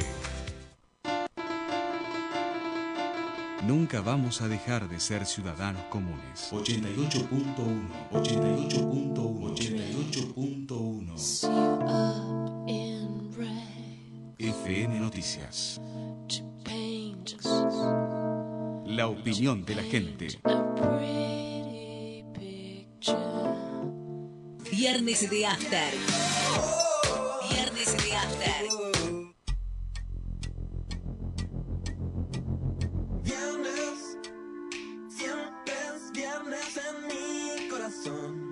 Siempre quiero la total destrucción de este mundo que he conocido. El trabajo que no tiene fin. Oh, viernes, siempre es viernes en mi corazón. Bueno, ya estamos acá, ya se nos acabó, ya me, frustraron, me frustraron, invitadas. me frustraron este eh, la, can- la cantada, entonces ya, ya, ya, ya se me, me bajonearon, ya no canto más. Eh, y eh, bueno, ya estamos en, en el último bloque.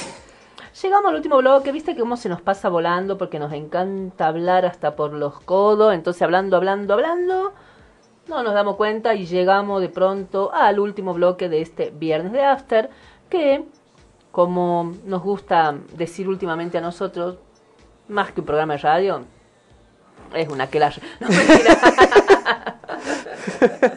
pero no, pero podría. Sí. Eh, eso, se- se- según a quién le pregunta. Yo digo una junta de amigas, pero capaz que alguien que no ve de afuera dice una que la son dos brujas, bueno, ahí Y está. sí, a mucha honra. Sí, totalmente. Así que bueno, este, hablando de eh, arreglos hogareños, de colocación de redes en las ventanas. En las eh, ventanas. para que sí. no entren o no salgan los, los, gatos. gatos, sí, porque hablando de... Podemos hacer un chivo, pero no hicimos canje, aclarar. No, no, no, no, No no, pero conseguimos, este, yo este, coloqué unas redes que hoy justo... Aquí, sí, sí, mi amiga, lo que es la conexión absoluta de dos mentes. de Llegó, llegó, almas. llegó a mi casa a comer el otro día y a los cinco minutos tenía teléfono de, De todo que redes, de, que de electricista, De electricista. y ya le voy a pasar el pintor. Yo estaba muy conflictuada porque necesitaba unas redes de contención para que el gato suicida. Esa que se tengo usan en los balcones para que los chicos no se tiren, esas se cosas. mate. No encontraba en Salta a nadie que coloque redes de contención. Ya estaba al borde del infarto porque tengo un gato Suicida. Sí, aunque mis hijas dicen que no es suicida, pero para mí sí lo es. Y hablando con Verónica, ella me dice, sí, porque mañana va el señor a colocarme las redes. Y yo digo, ¿cómo? ¿Qué redes? En dos segundos me resolvió la vida. Hacía un mes que estaba sufriendo porque no encontraba quién me ponga una red de contención. Pero además no solamente me solucionaste la vida a mí. Fui al veterinario, a quien había preguntado y no conocía, le conté que había encontrado un instalador de redes, si quiere ya todos sus datos, porque tiene un montón de pacientes que necesitan redes porque tienen gatos locos como el mío.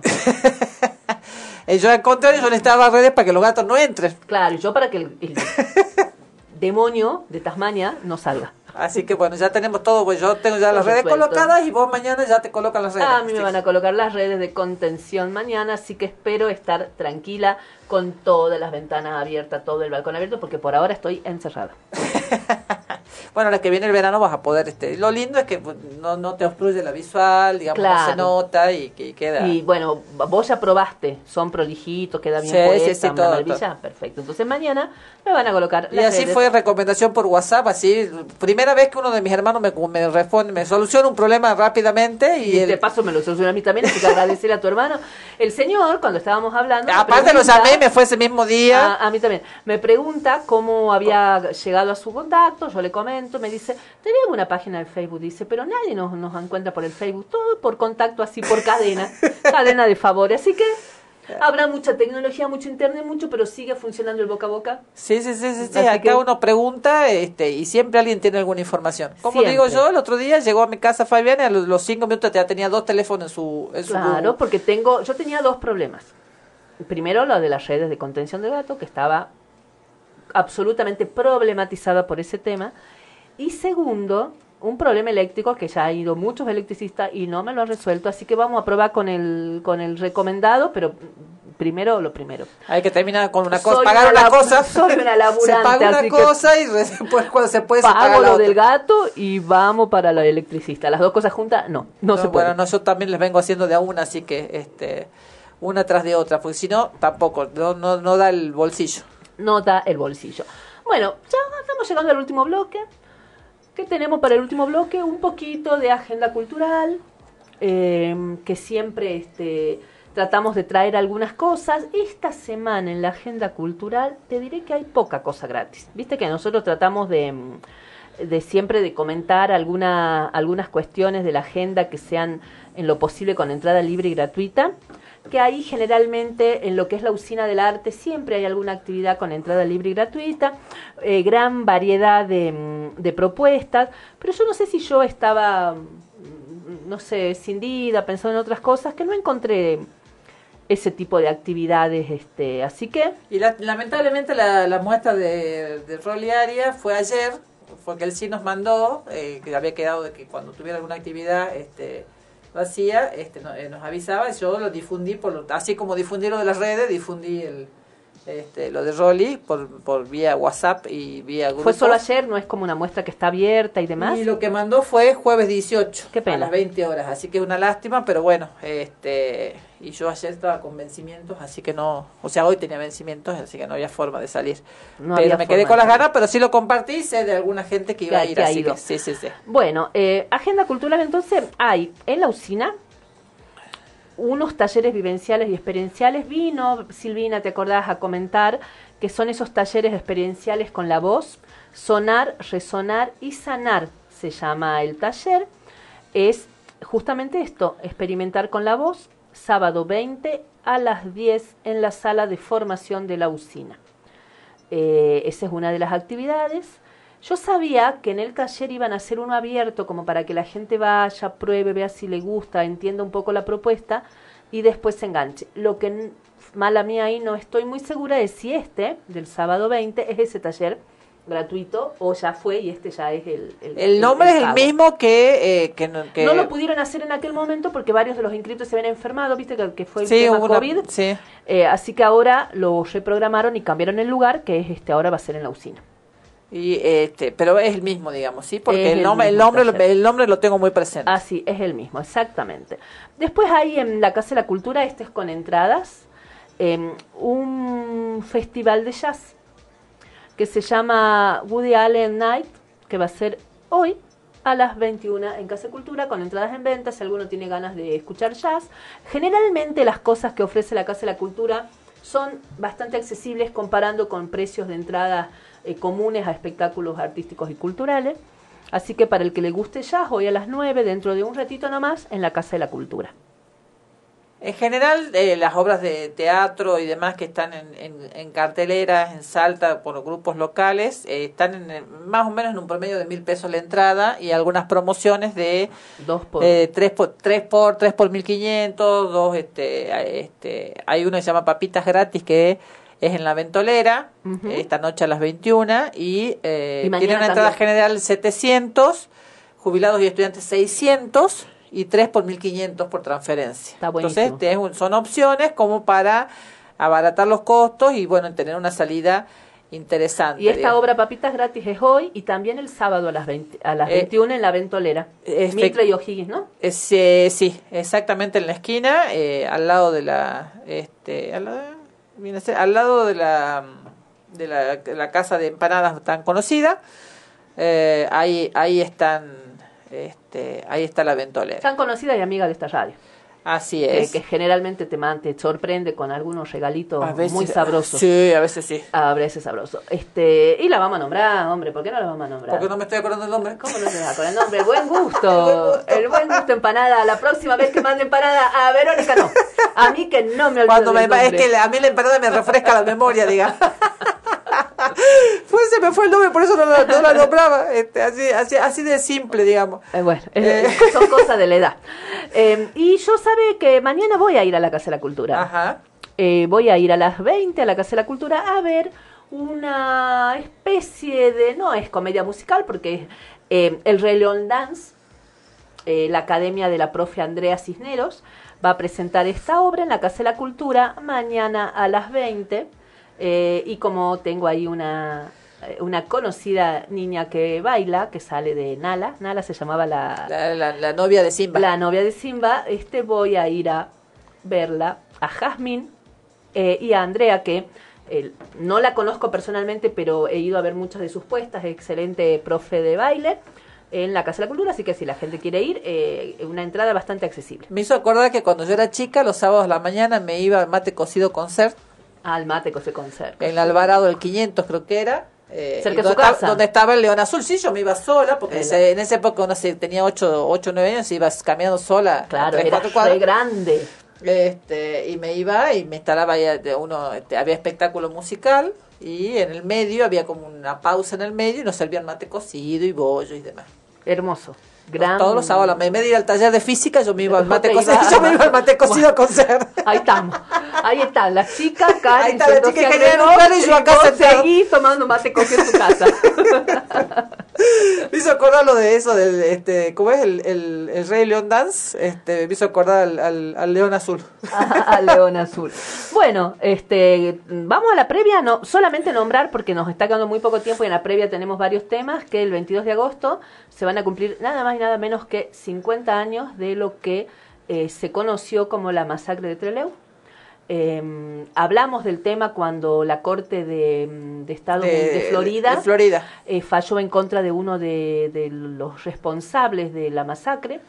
El tipo con una impunidad absoluta había, ¿te acordás que una de sus declaraciones era que no había visto bien movimiento y había vaciado un cargador al aire? Sí, además que se fue, se hizo designar en un cargo, este, cuando volvió la democracia, se hizo designar unos meses antes en un cargo en, en- en Estados Unidos y después se nacionalizó allá y no volvió y nunca no volvió más. nunca más y no hay extradición. Solamente eh, así rapidito para que podamos llegar a lo, a lo otro que tenemos este, previsto, eh, comentar que eh, allá por 1970 y tantos este, había presos políticos.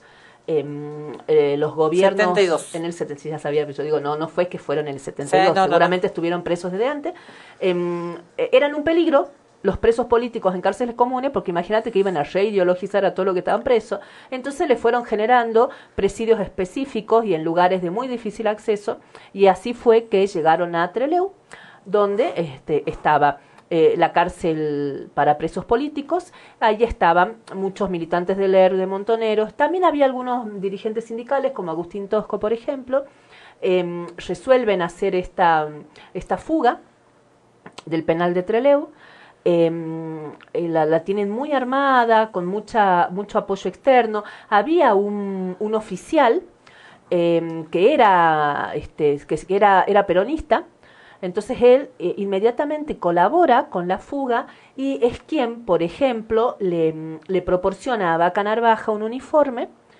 eh, y con ese uniforme él logra salir de, de empezar, digamos, el proceso de fuga porque se pone el uniforme y le hace creer a todos que era un oficial. Dicen que era muy creíble, absolutamente creíble en su papel y algunos cuentan que él estudiaba teatro que le creían tanto que más de una vez casi sus propios compañeros lo, atacan porque era muy creíble. Incluso dice que iba saliendo diciéndole que iba trasladando a algunos presos y los retaba a los oficiales con los que se encontraba, está limpiando mal esa arma, limpiela bien, así pero con una temple. Cuestión es que en todo el operativo de la fuga habían conseguido dos camiones que los busquen, iban a salir, este, no sé, eran como alrededor de 40 y algo de personas, y la cosa más pequeña falla en un tremendo operativo de fuga que habían hecho, y es que fue que entendieron mal la seña de un pañuelo, de una sábana que tenían que flamear. Si todo salía bien, tenían que flamear una frazada desde adentro y esa frazada eh, y- era el indicativo para que unos camiones que estaban esperando cerca se acercan, ingresaren y se lo lleven. Resulta que uno de los choferes del camión, cuando vio el movimiento de la frazada, no sé por qué entendió que había salido todo mal y salió corriendo, se fue. Esto provocó que no todos hayan llegado a los camiones. Eh, algunos decidieron volver al penal para evitar este eh, una masacre previa, digamos, en el camino. Los que se pudieron ir, que fueron alrededor de 19. 19. Este, Se fueron en taxi. se fueron en taxi, llamaron a taxi, se fueron, fue una cosa así como surrealista, se fueron en taxi, llegaron al aeropuerto donde habían alquilado una avioneta para que los lleve hasta Chile. Eh, el tema es que la avioneta no tenía capacidad para todos. Eh, no me acuerdo si son 10 o 9 los que suben al- a la avioneta, que era la primera línea de cada una de estas organizaciones. Entre ellos estaba Santucho, Vaca Narvaja, eh, y en tierra quedan, no me acuerdo si 10 o 9, siempre me confundo con esa, con esa versión. A estos 10 o 9 eh, los masacran eh, y disfrazan, como era muy común en, en, en esos tiempos, de intento de fuga, de ataque de ellos, de los guerrilleros a, a, esta, a este aeropuerto, a esta base. Eh, entre ellas, una de las asesinadas es nuestra coprovinciana, Ana María Villarreal de Santucho, Que está enterrada en el, en acá en el, cementerio de Santa Cruz. y que estaba embarazada y que hay algunas historias escabrosas que dicen que incluso este tenía como un tiro en el vientre, ¿no? Este eh, y bueno, y que justamente comentábamos con las chicas, este, las ingenieras nucleares, que alguna vez Camila, cuando estaba en el balsero, me había contado que un profe de ella había sido, estaba investigando y había mostrado por el trayecto de las balas y demás que la gente había sido este, fusilada. Eh, en Actuó como ese- perito, digamos. Él actuó como perito en Estados Unidos y estaba investigando la masacre de Trelew y fue uno de los que aportó desde la física eh, eh, muchas pruebas contundentes para marcar que había sido un fusilamiento y no un ataque de ellos y una defensa de, lo del ejército. Así que bueno, no queríamos dejar pasar eh, esta fecha eh, para recordarlo, sobre todo porque hace 50 años de este suceso. Eh, y bueno, y recomendar, si alguien tiene posibilidades, yo leí en su momento un libro que se llamaba La Masacre de Trelew, que es una ficción documental que está interesante por si alguien la quiere buscar eh, y seguramente ahora como todo pulula por PDFs y demás, capaz que hasta lo encuentran en línea. Bueno, Ya vamos, eh, haciendo eh, esta vos pequeña que- efeméride. ¿Vos querés fe- festejar un cumpleaños? No, no, cortito. no vamos a festejar el cumpleaños, tenemos cinco minutos, ya vamos a nombrar dos o tres temas súper rapiditos. Contar primero que voy a festejar Vos, te- vos, vos querés Sí. ser como Nati, Yo pero ella, ella lo tiene en su casa. Eh, Sí, sí, sí. Yo quisiera ser Nati, no, no porque ella es hermosa y, y tiene un lomazo impresionante. No quiero ser Nati Oreiro por su belleza y su físico, sino por el marido que tiene, al que amo, es mi crush, como dirían los chicos. Y eh, el 17 de agosto, eh, Ricardo Mollo cumplió 65 años. Te diré que está re bien conservado. No parece un señor de 65. No, no parece un señor de 65 años. Está muy bien. Eh, espero verlo, hace mucho que no lo veo, hace mucho que no viene la planadora del rock por Salta, espero que venga pronto. Eh, y vamos a escuchar dos o tres temitas así rapidito porque ya estamos en tanda, cortito. Eh, ¿Le parece, operador, que vamos un poquito con espagueti del rock?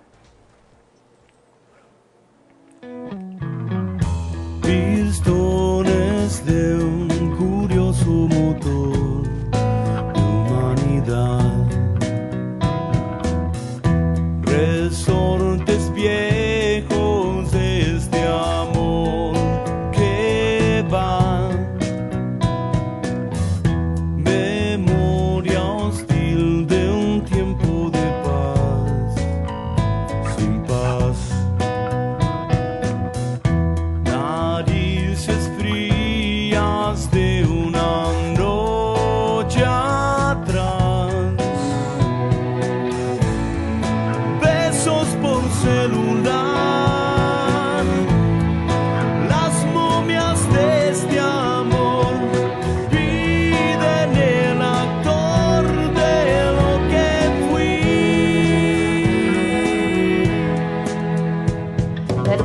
¿Qué te parece si pasamos a par mil?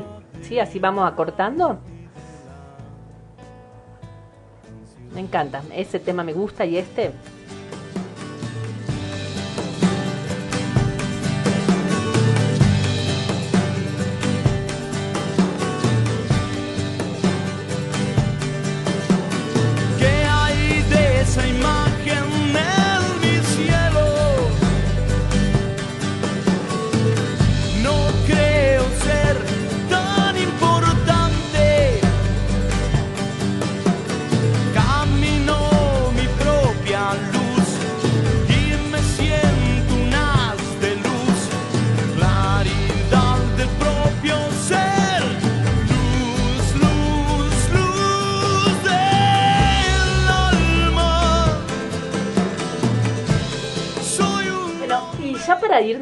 Vamos a hacer un recorte así, pero quiero contar algo pequeñito y es que eh, vamos a escuchar eh, una, una pequeña presentación que hace, que hace Moyo antes de un tema que él que canta em, y eh, lo tengo que poner en contexto.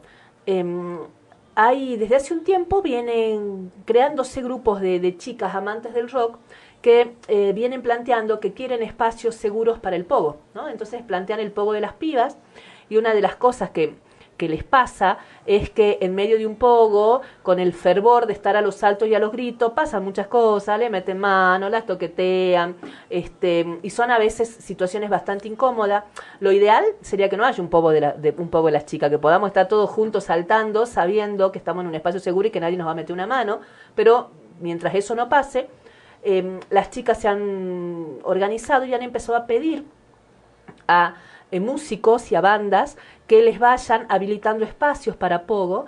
Eh, eh, en un, hace poco fue la Renga, creo que por ahí por mayo, que les habilitaron un espacio para, para un Pogo exclusivo de mujeres y ya lo había hecho también este Moyo. Y escuchemos un audio que dura creo un minuto, que él cuenta un poco, eh, presenta el Pogo de las chicas. Lo voy a decir al revés. Me pidió si podíamos hacer un pogo de mujeres en el cielito lindo. ¿Dónde estás? ¿Estás? ¿Sos vos o no? ¿Quién fue? Bueno, y yo, este, conmovido, conmovido completamente, dije, por supuesto que sí, si somos tan amables todos, epa, parece que sí. En ese momento todos se empiezan a abrir, Me muero, por eso me dice epa. Me muero.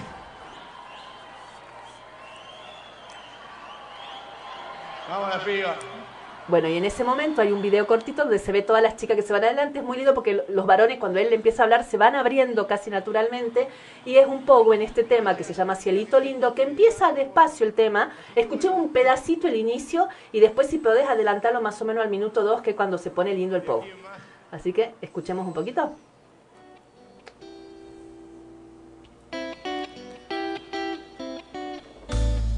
Sí, ese tema, no sé si alguno dice cielito lindo, sí, ese lindo.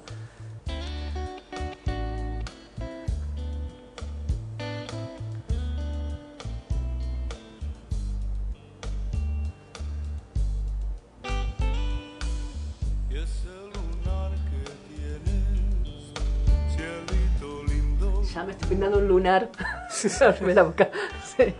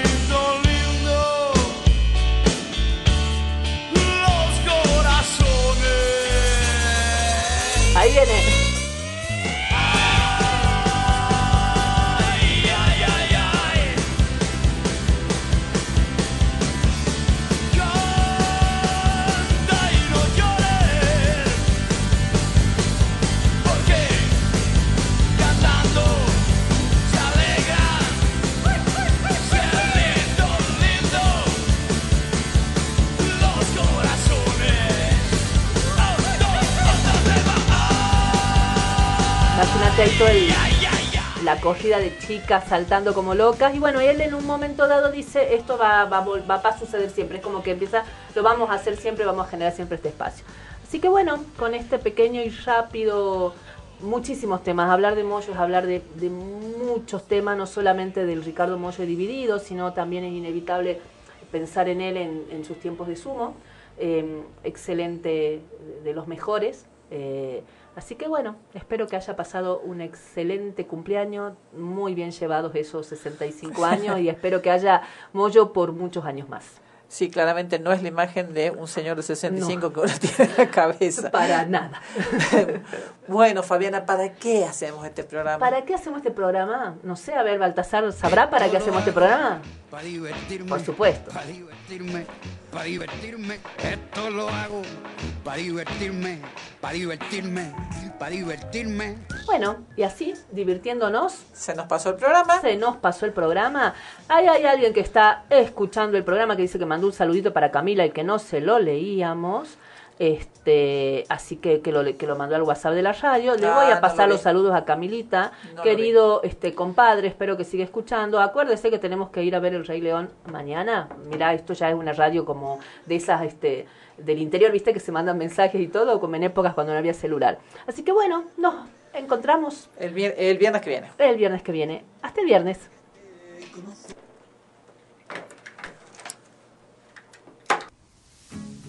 Tiempo de mirar adentro. Llegó el momento de pensar. Estoy tranquilo y no te miento. Sé que nos vamos a extrañar. Puedo sonar 88.1